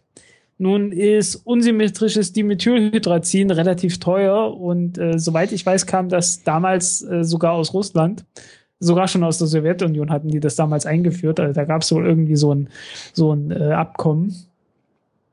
Und haben sich gesagt, äh, davon wollen wir nicht allzu viel benutzen. Und haben dann gesagt, okay, äh, machen wir das doch so, dass wir die, die Gasgeneratoren kühlen, indem wir einfach Wasser einspritzen. So heißen, äh, die Ariane 4 war so ziemlich die einzige Rakete, bei der freiwillig irgendwie größere Mengen an Wasser drinne waren. Und äh, ja, 1990 äh, ist halt eine so eine Rakete explodiert, weil eine Wasserleitung äh, verstopft war. Und äh, in dieser Leitung fand sich dann in den Trümmern ein Taschentuch mit zwei Knoten drin. Und also und, äh, oder irgendein anderes Tuch. Also ich weiß nicht, ob es ein Taschentuch war. Ähm, ja, blöd, ne? Und äh, da gab es dann entsprechend viele Gerüchte drüber, äh, die ich zumindest gehört hatte. Ähm, dass es halt wohl äh, von irgendeinem Spion oder so gekommen ist, der das Ganze da reingemacht hat. Äh, was so, es ist halt nicht völlig unglaubwürdig, weil es gab halt so, ich meine, die, die haben damals angefangen, äh, sehr offensichtlich den Weltmarkt äh, an, an Satelliten, zu, an, an kommerziellen Satellitenstarts zu dominieren. Mit relativ großem Abstand. Und äh, also äh, es ist jetzt nicht so völlig unglaubwürdig gewesen zu sagen, äh, ja, da hat sich ein, da hat sich irgendein Konkurrent eingeschlichen und hat da versucht, die Rakete zu sabotieren. Ähm, aber ich habe heute gelesen äh, in, von äh, also eine Übersetzung von einem französischen Blog oder so. Also jemand, der sich auch ernsthaft damit auskennt. Und äh, ja, der hat halt gesagt, naja, es ist so, äh, die, die äh, Heizungsbauer oder so, also es, es gab unter Heizungsbauern, äh, gab es wohl so eine Art Tradition letzten Endes, wenn man mit der, wenn man mit der Arbeit nicht fertig geworden ist und äh, man hatte noch eine Leitung irgendwie vor sich, die man noch sauber machen musste oder sowas in der Richtung, äh, stopfte man einfach einen Lappen rein, so dass er raushängt.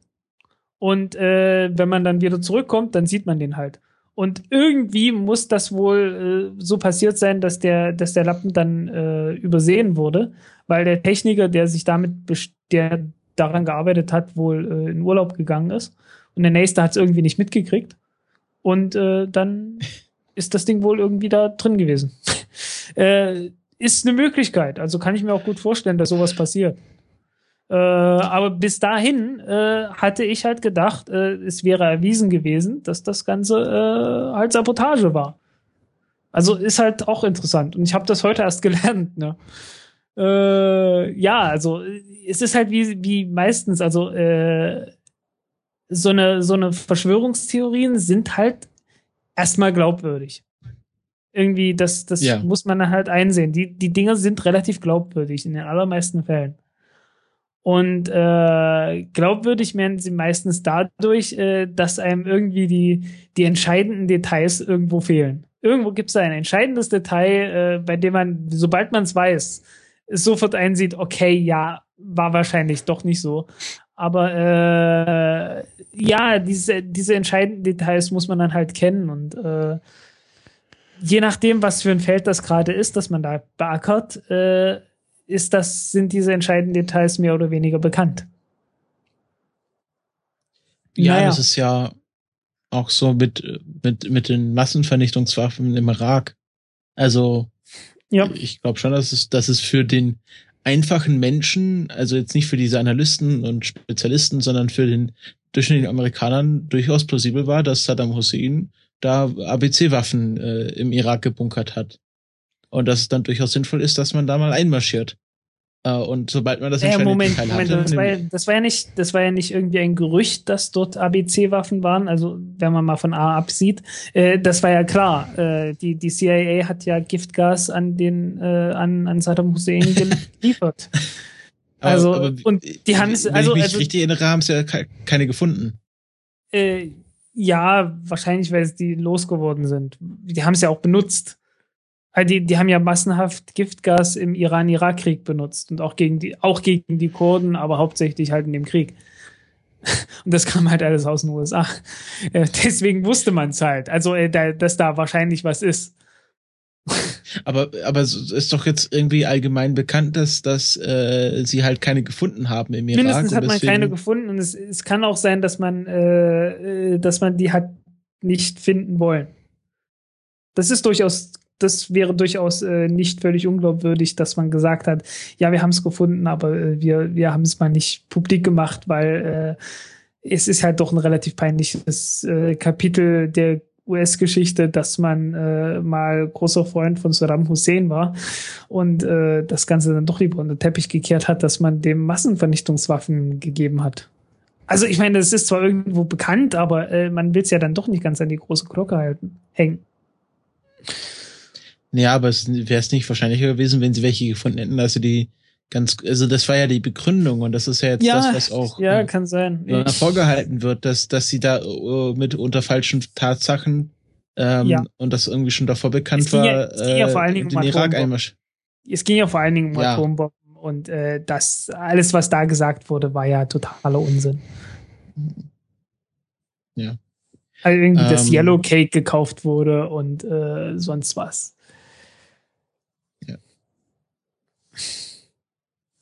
Es gibt ja noch äh, gerade diesen aktuellen Fall von diesem Olympiasatelliten, der, äh, der sich komisch verhält.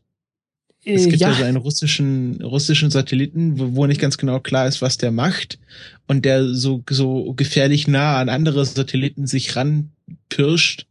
Und man dann die Vermutung hatte, ja, das ist ein, ein russischer äh, Anti-Satelliten-Satellit, also der, der pirscht sich an andere Satelliten an und will die dann zerstören. Und ähm, dann äh, ist jetzt halt herausgekommen, ja, der hat einfach nur Flottenbewegungen gefolgt. Also es gab dann irgendwelche U-Boote, die dann äh, irgendwie im Meer hin und her geschippert sind und dieser Satellit ist dann einfach hinterhergeflogen, um ähm, ja, um, um quasi Kommunikation zu ermöglichen. Oh, Ähm, okay. Aber das war dann auch so eine, so eine, so eine Geschichte, wo man sich mal gefragt hat, was machen die Russen gerade? Weil zum Beispiel die Chinesen haben ja schon erfolgreich demonstriert, dass sie, äh, dass sie Boden, Boden, Boden-Orbit-Waffen haben, womit sie Satelliten vom Himmel holen können. ja, nennt sich ASAT. Anti-Satellite. Und ich habe ja neulich äh, jetzt vor kurzem eine Meldung gelesen, dass die USA ein von Russland geführte Resolution in der UNO abgelehnt haben, die die Erststationierung von orbitalen Waffen verbietet. Also es gibt ja diesen Weltraumvertrag, der Ja. sagt keine Waffen im Weltraum. Aber ich glaube, das ist kein wirklicher Vertrag, sondern eher so eine Richtlinie. Wie, wie ist da die, die Lage? Weißt du das? Äh, Nein, also äh, ich bin mir nicht sicher, aber es wurde bisher mindestens äh, offiziell immer eingehalten. Und Inoffiziell. es gibt es halt so äh, eine Re aber der- der- Resolution, dass der Punkt ist halt auch, dass man, äh, man hat ja äh, 1963 oder so, mit dem, damals mit dem Vorgänger von der Super Strippy übrigens, äh, hat man ja Atombomben in die, äh, in den Weltraum gebracht und dort zur Explosion gebracht. So in ein paar hundert Kilometern Höhe. Äh, und das wollte man ja dann doch nicht so richtig haben. Außerdem wollte man auch nicht, dass jemand äh, irgendwie Atombomben auf Satelliten äh, in die Umlaufbahn bringt, so dass man dann äh, ja auf, mit relativ kurzer Zeit so eine Atombombe irgendwie dem Gegner äh, auf, aufs Dach hauen kann, sozusagen. Ja, und ähm, äh, die USA hat das abgelehnt mit der Begründung, dass da nicht ganz genau geklärt ist, was Weltraumwaffen bedeutet. Und äh, sie halt Angst haben, dass es Was, dass was ja durchaus, was ja an sich durchaus die- berechtigt ist, ne? Also, dass diese äh, Resolution äh, zwar verhindert, dass man orbitale Waffen stationiert, also qua- äh, also ja einfach Waffen in den Weltraum bringt und damit irgendwelchen Unfug treibt, sondern äh, sie wollen auch, dass explizit solche Boden-Luftwaffen verboten werden, also dass die Chinesen nicht mehr nicht mehr solche Waffen bauen dürfen, womit sie dann vom Boden aus Satelliten abschießen können. es geht und ja nicht das- um die Chinesen, hat- die, die, äh, die Amerikaner geht- machen das doch schon seit einer halben Ewigkeit.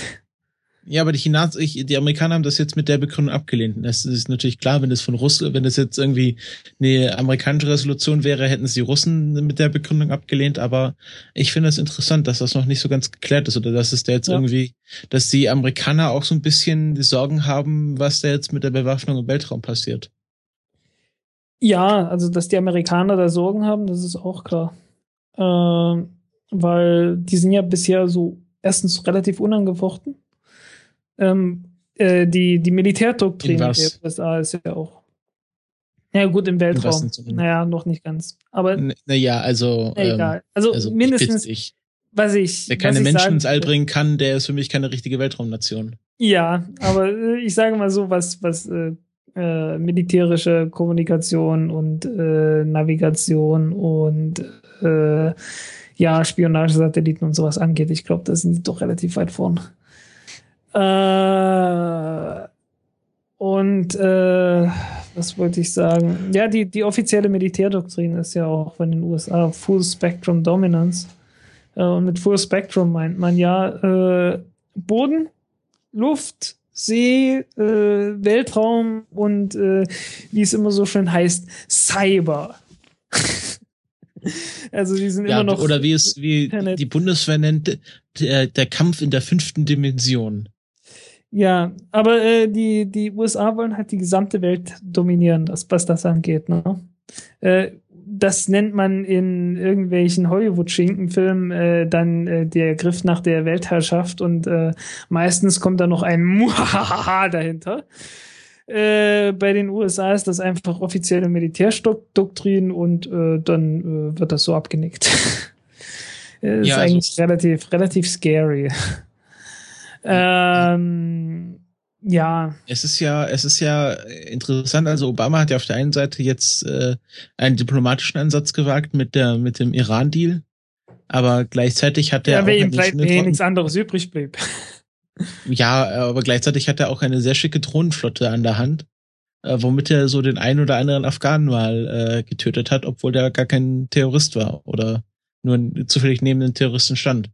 Also Ja. ähm, Na gut, also Obama hat das nicht gemacht, das hat er anderen Leuten überlassen und die Entscheidung hat er auch anderen Leuten überlassen und so weiter. Naja. ja, man muss ja auch delegieren können als Weltherrscher.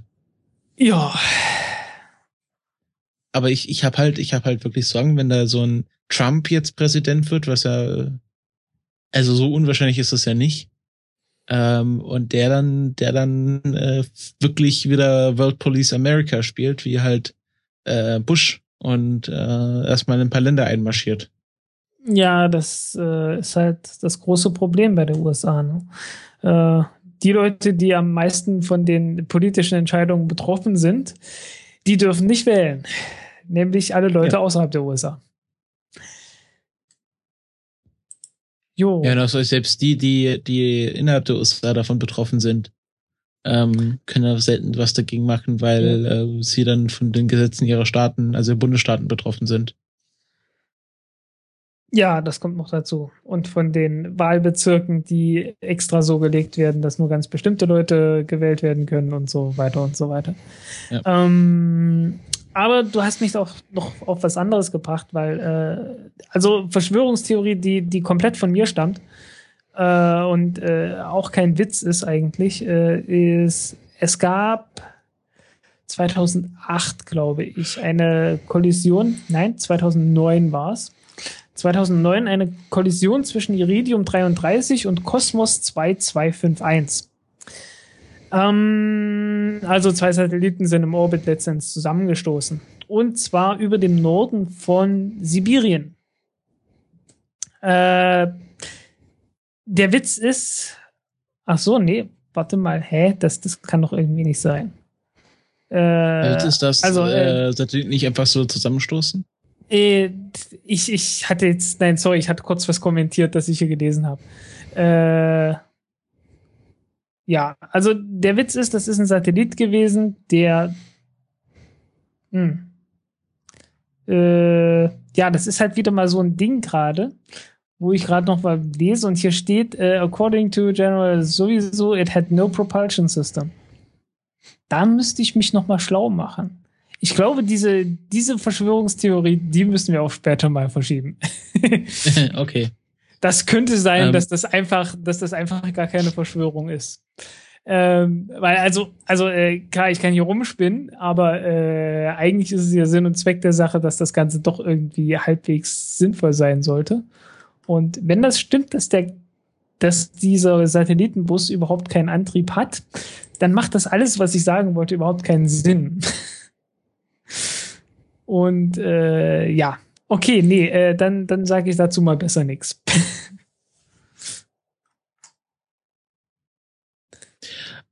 Ja, ähm, Ja, ich, also tut mir leid, ich bin halt ein echter Spielverderber, was, was äh, Ja.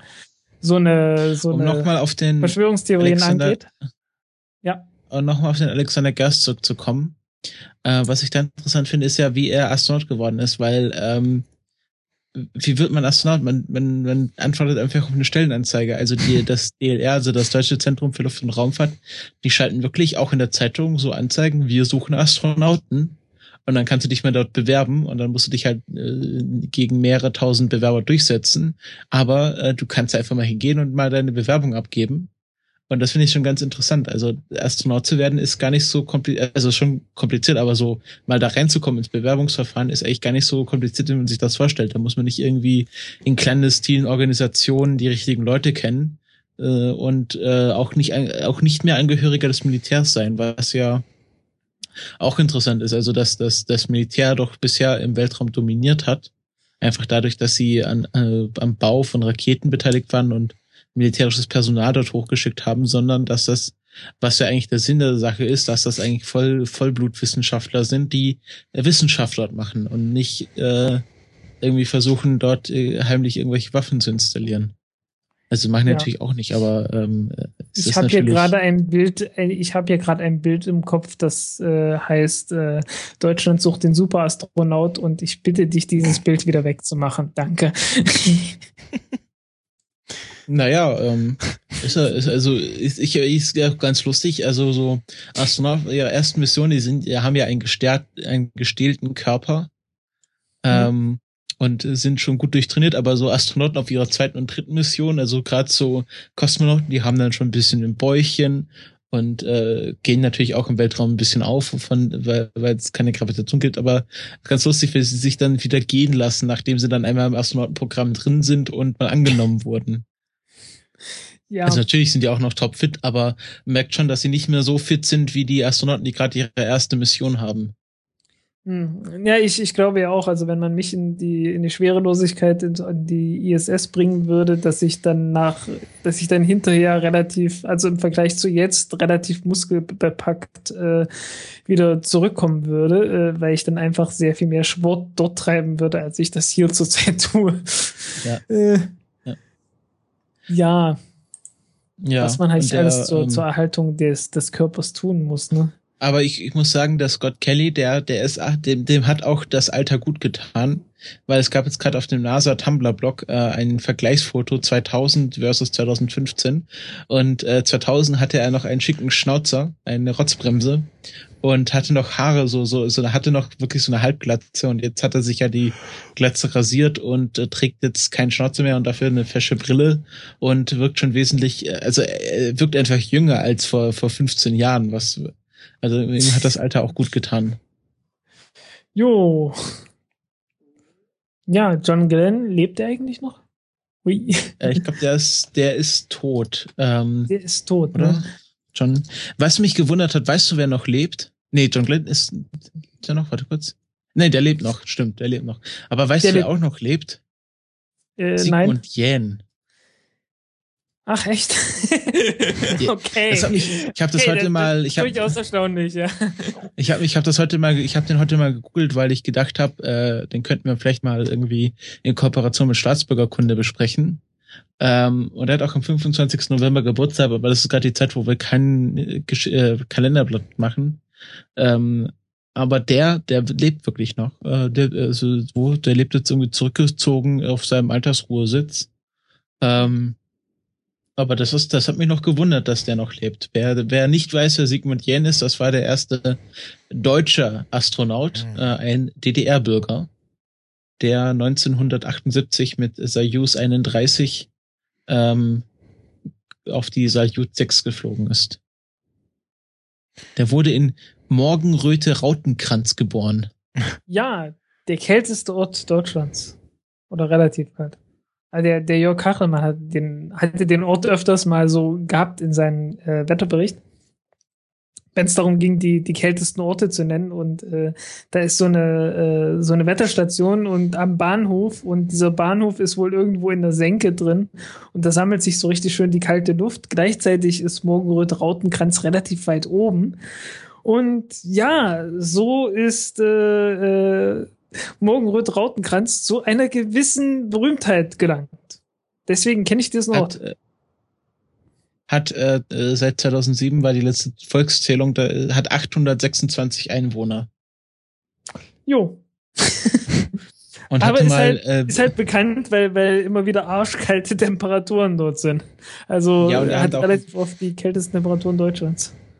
Ähm, da ist auch die deutsche Raumfahrtausstellung mit einer Original MiG-21, die Sigmund Jähn mal geflogen ist. Hey. Also äh, ist durchaus Weil ich sagen muss, mal- MiG-21 sieht ja irgendwie ganz lustig aus. Ja, Ähm, ist, äh, in irgendeiner Uni, in, in einer Mensa ist ein F1-Triebwerk ausgestellt. echt? Das habe ich heute Äh, gelesen. Warte kurz. Da bin ich definitiv nicht gewesen, nein. Also ein F1-Triebwerk, das ist schon, das, das wäre ja richtig, Oder ein richtig, J2. richtig. Also F1 wäre richtig F1, böse groß. Ähm, warte, ich schaue es mal gerade nach. Ähm, habe ich bei der Saturn-Artikel, ich habe mir heute den Saturn-Artikel nochmal durchgelesen. Ähm, Äh, und da stand das drin. Ich schaue, das ist, das könnte bei dir sogar in der Nähe sein. Ähm, Saturn Planet, Mond, nee, ich will Rakete. äh, Auch meinst du das Mediamarkt. Also wenn dann, wenn dann kann es nur noch ein J2-Triebwerk gewesen sein. Ähm, warte kurz. Also entweder Das F1 ist- oder J2. Ah, genau. Interessierte können in der Mensa der Hochschule Mittweida ein J2 J2-Triebwerk einer Saturn V besichtigen. Ui, und J wie, lange noch? Sachsen. Wie lange noch? Ja, ja, ich weiß. Ich glaube, das, das ist Dauerausstellung. Das ist Dauerausstellung. Hm, mal gucken.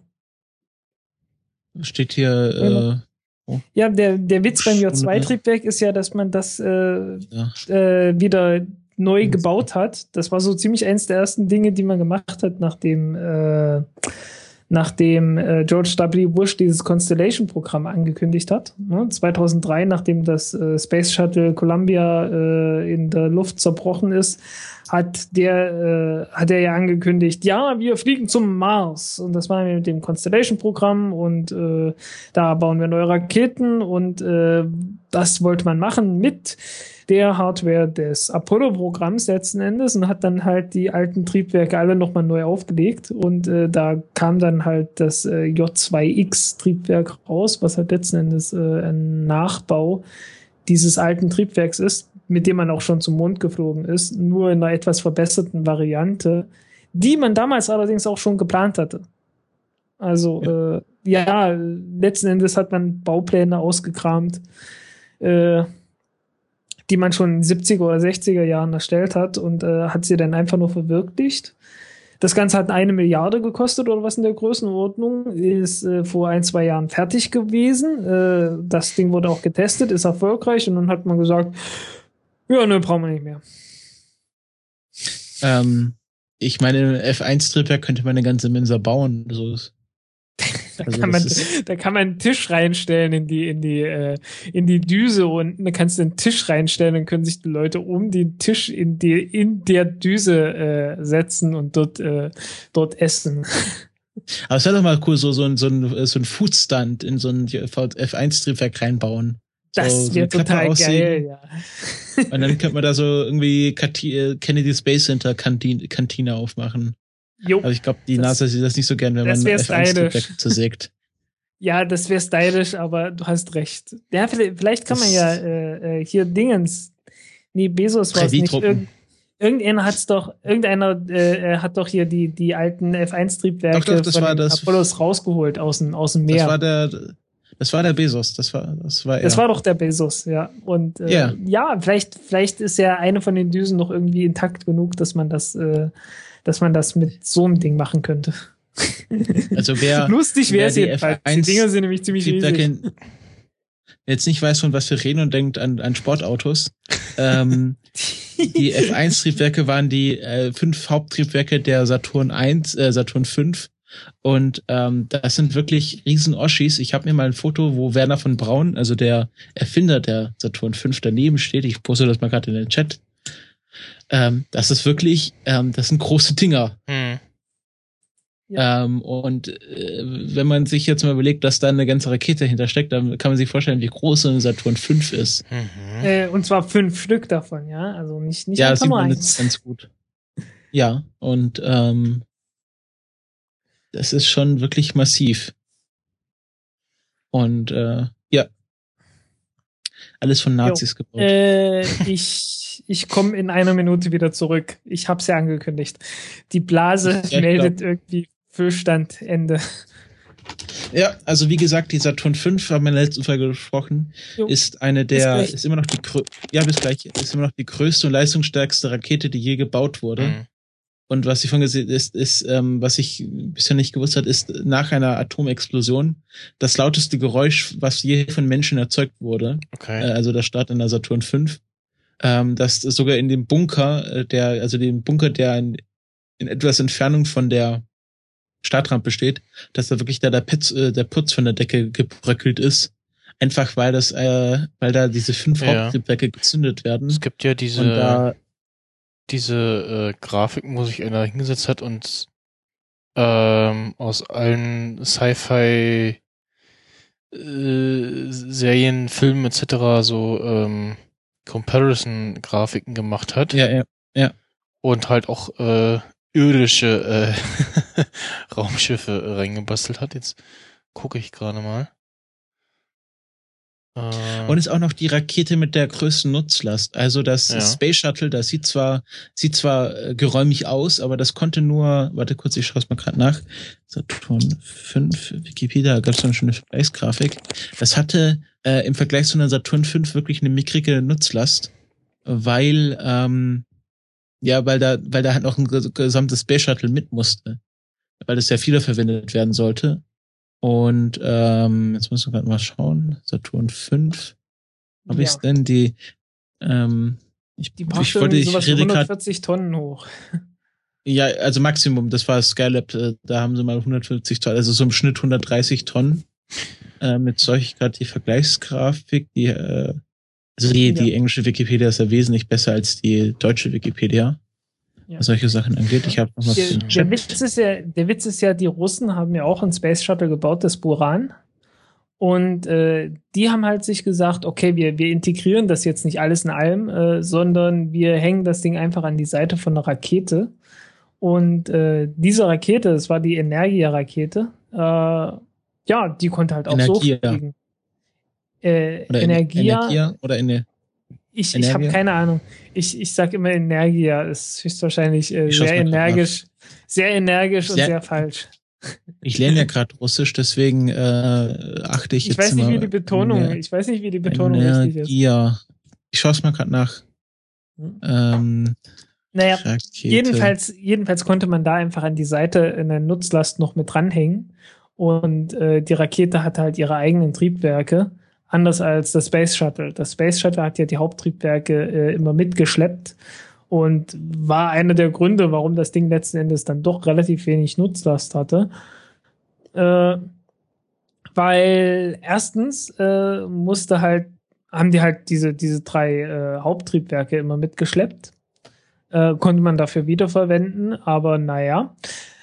Und äh, zweitens, äh, in, zweitens äh, muss man halt einen äh, verstärkten Rahmen da anbringen, äh, damit das Ding nicht abreißt, während die, äh, während die halt, während die Haupttriebwerke äh, laufen, weil du hast ja so einen relativ unsymmetrischen Schub da.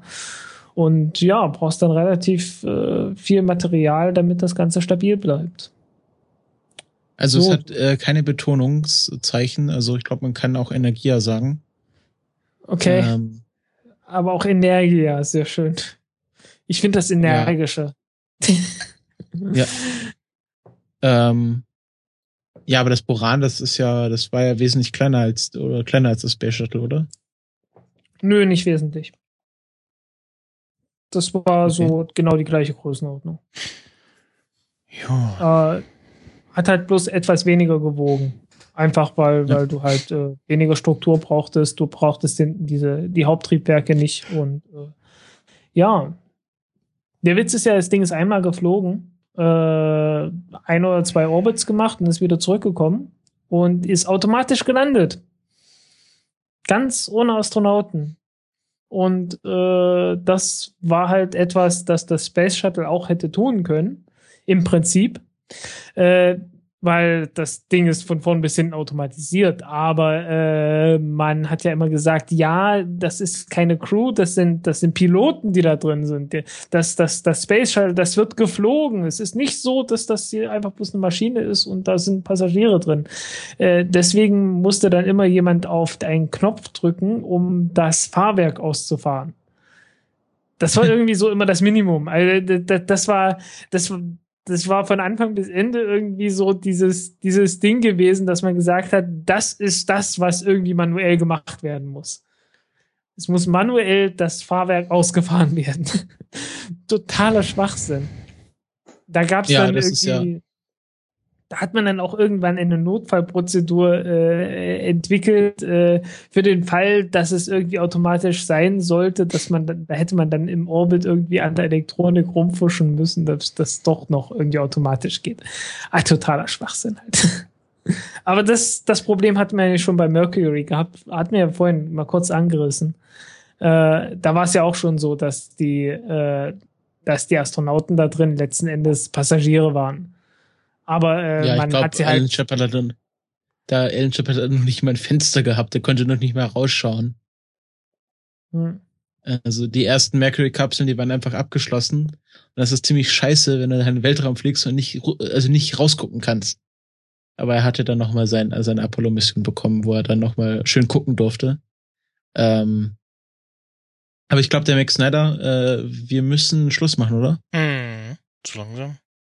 Wir müssen, okay. Also, Äh, Jetzt kommt nicht der gleich der Butler. ja, genau. der Butler kommt. Ach, schön. Äh, lassen doch kommen, dann unterhalten wir uns noch ein bisschen. Oder äh, ich weiß nicht, wie hast du es geplant? Also ich, ich habe Äh, ich hab im, im Vorlauf dieser Sendung so viel Tee getrunken. ich kann jetzt eh nicht schlafen. Muss ja auch nicht. Äh, so langsam.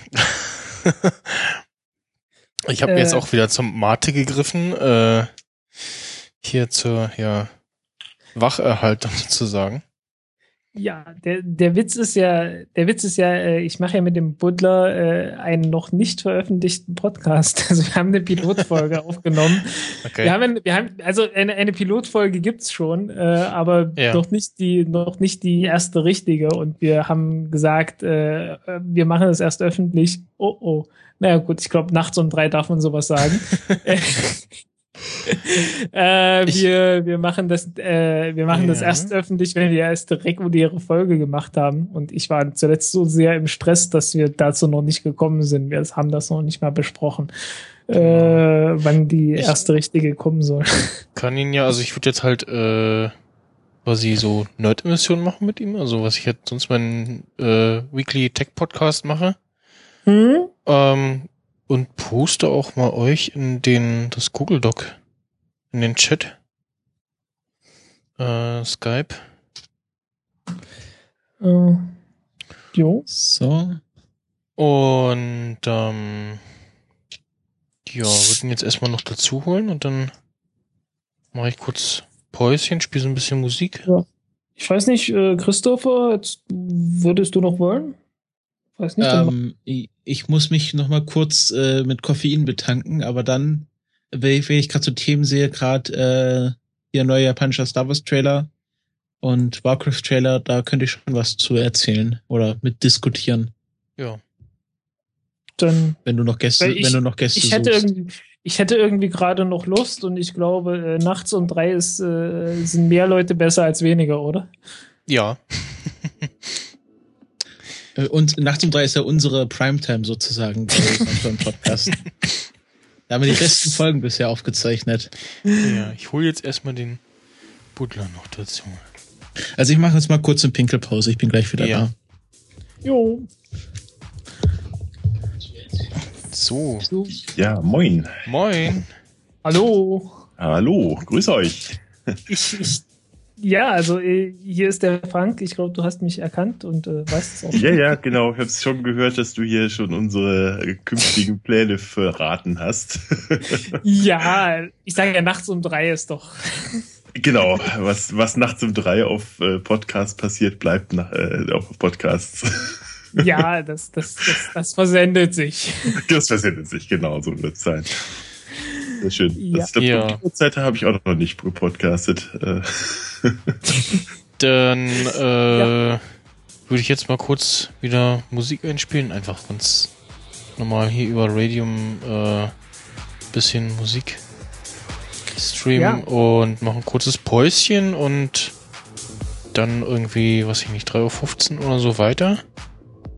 Das Ja, klingt wir Plan. Ja. Hm? Ja, dann machen wir das so. Und hier immer Musik gucken, ob auch die Musik kommt, ja. Und dann bis gleich. Bis Äh, gleich. sind wir jetzt noch auf dem Stream oder ist das nur die Musik? Äh, ich äh, stelle uns gleich leiser.